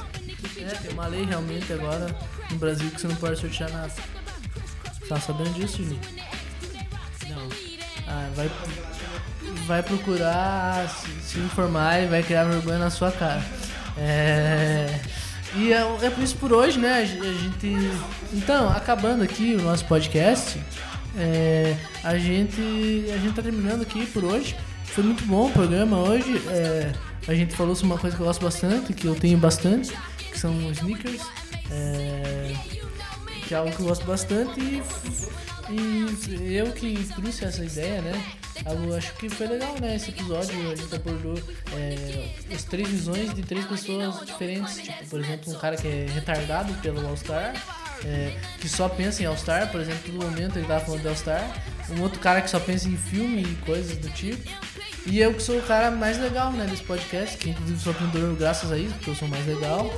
E é isso mesmo, é isso aí, acabou. É, bom, final de semana, bom final de semana não, vai ser lançado na quinta. É um bom final de semana, porque vai ser sexta, sábado, domingo. Vocês... E um beijo para todos os meus fãs aí, eu é, vou, responder, vou responder todas as cartas até, até final de semana que vem. Então, amigos, é isso aí. Até a próxima.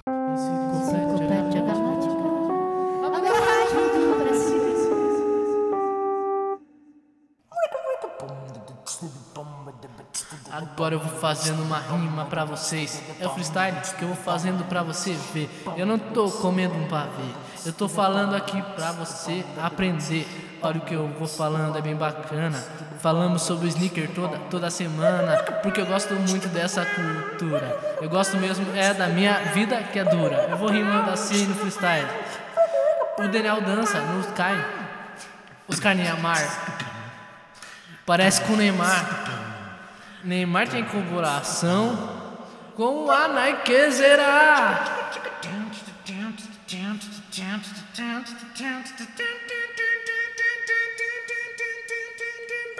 Bam.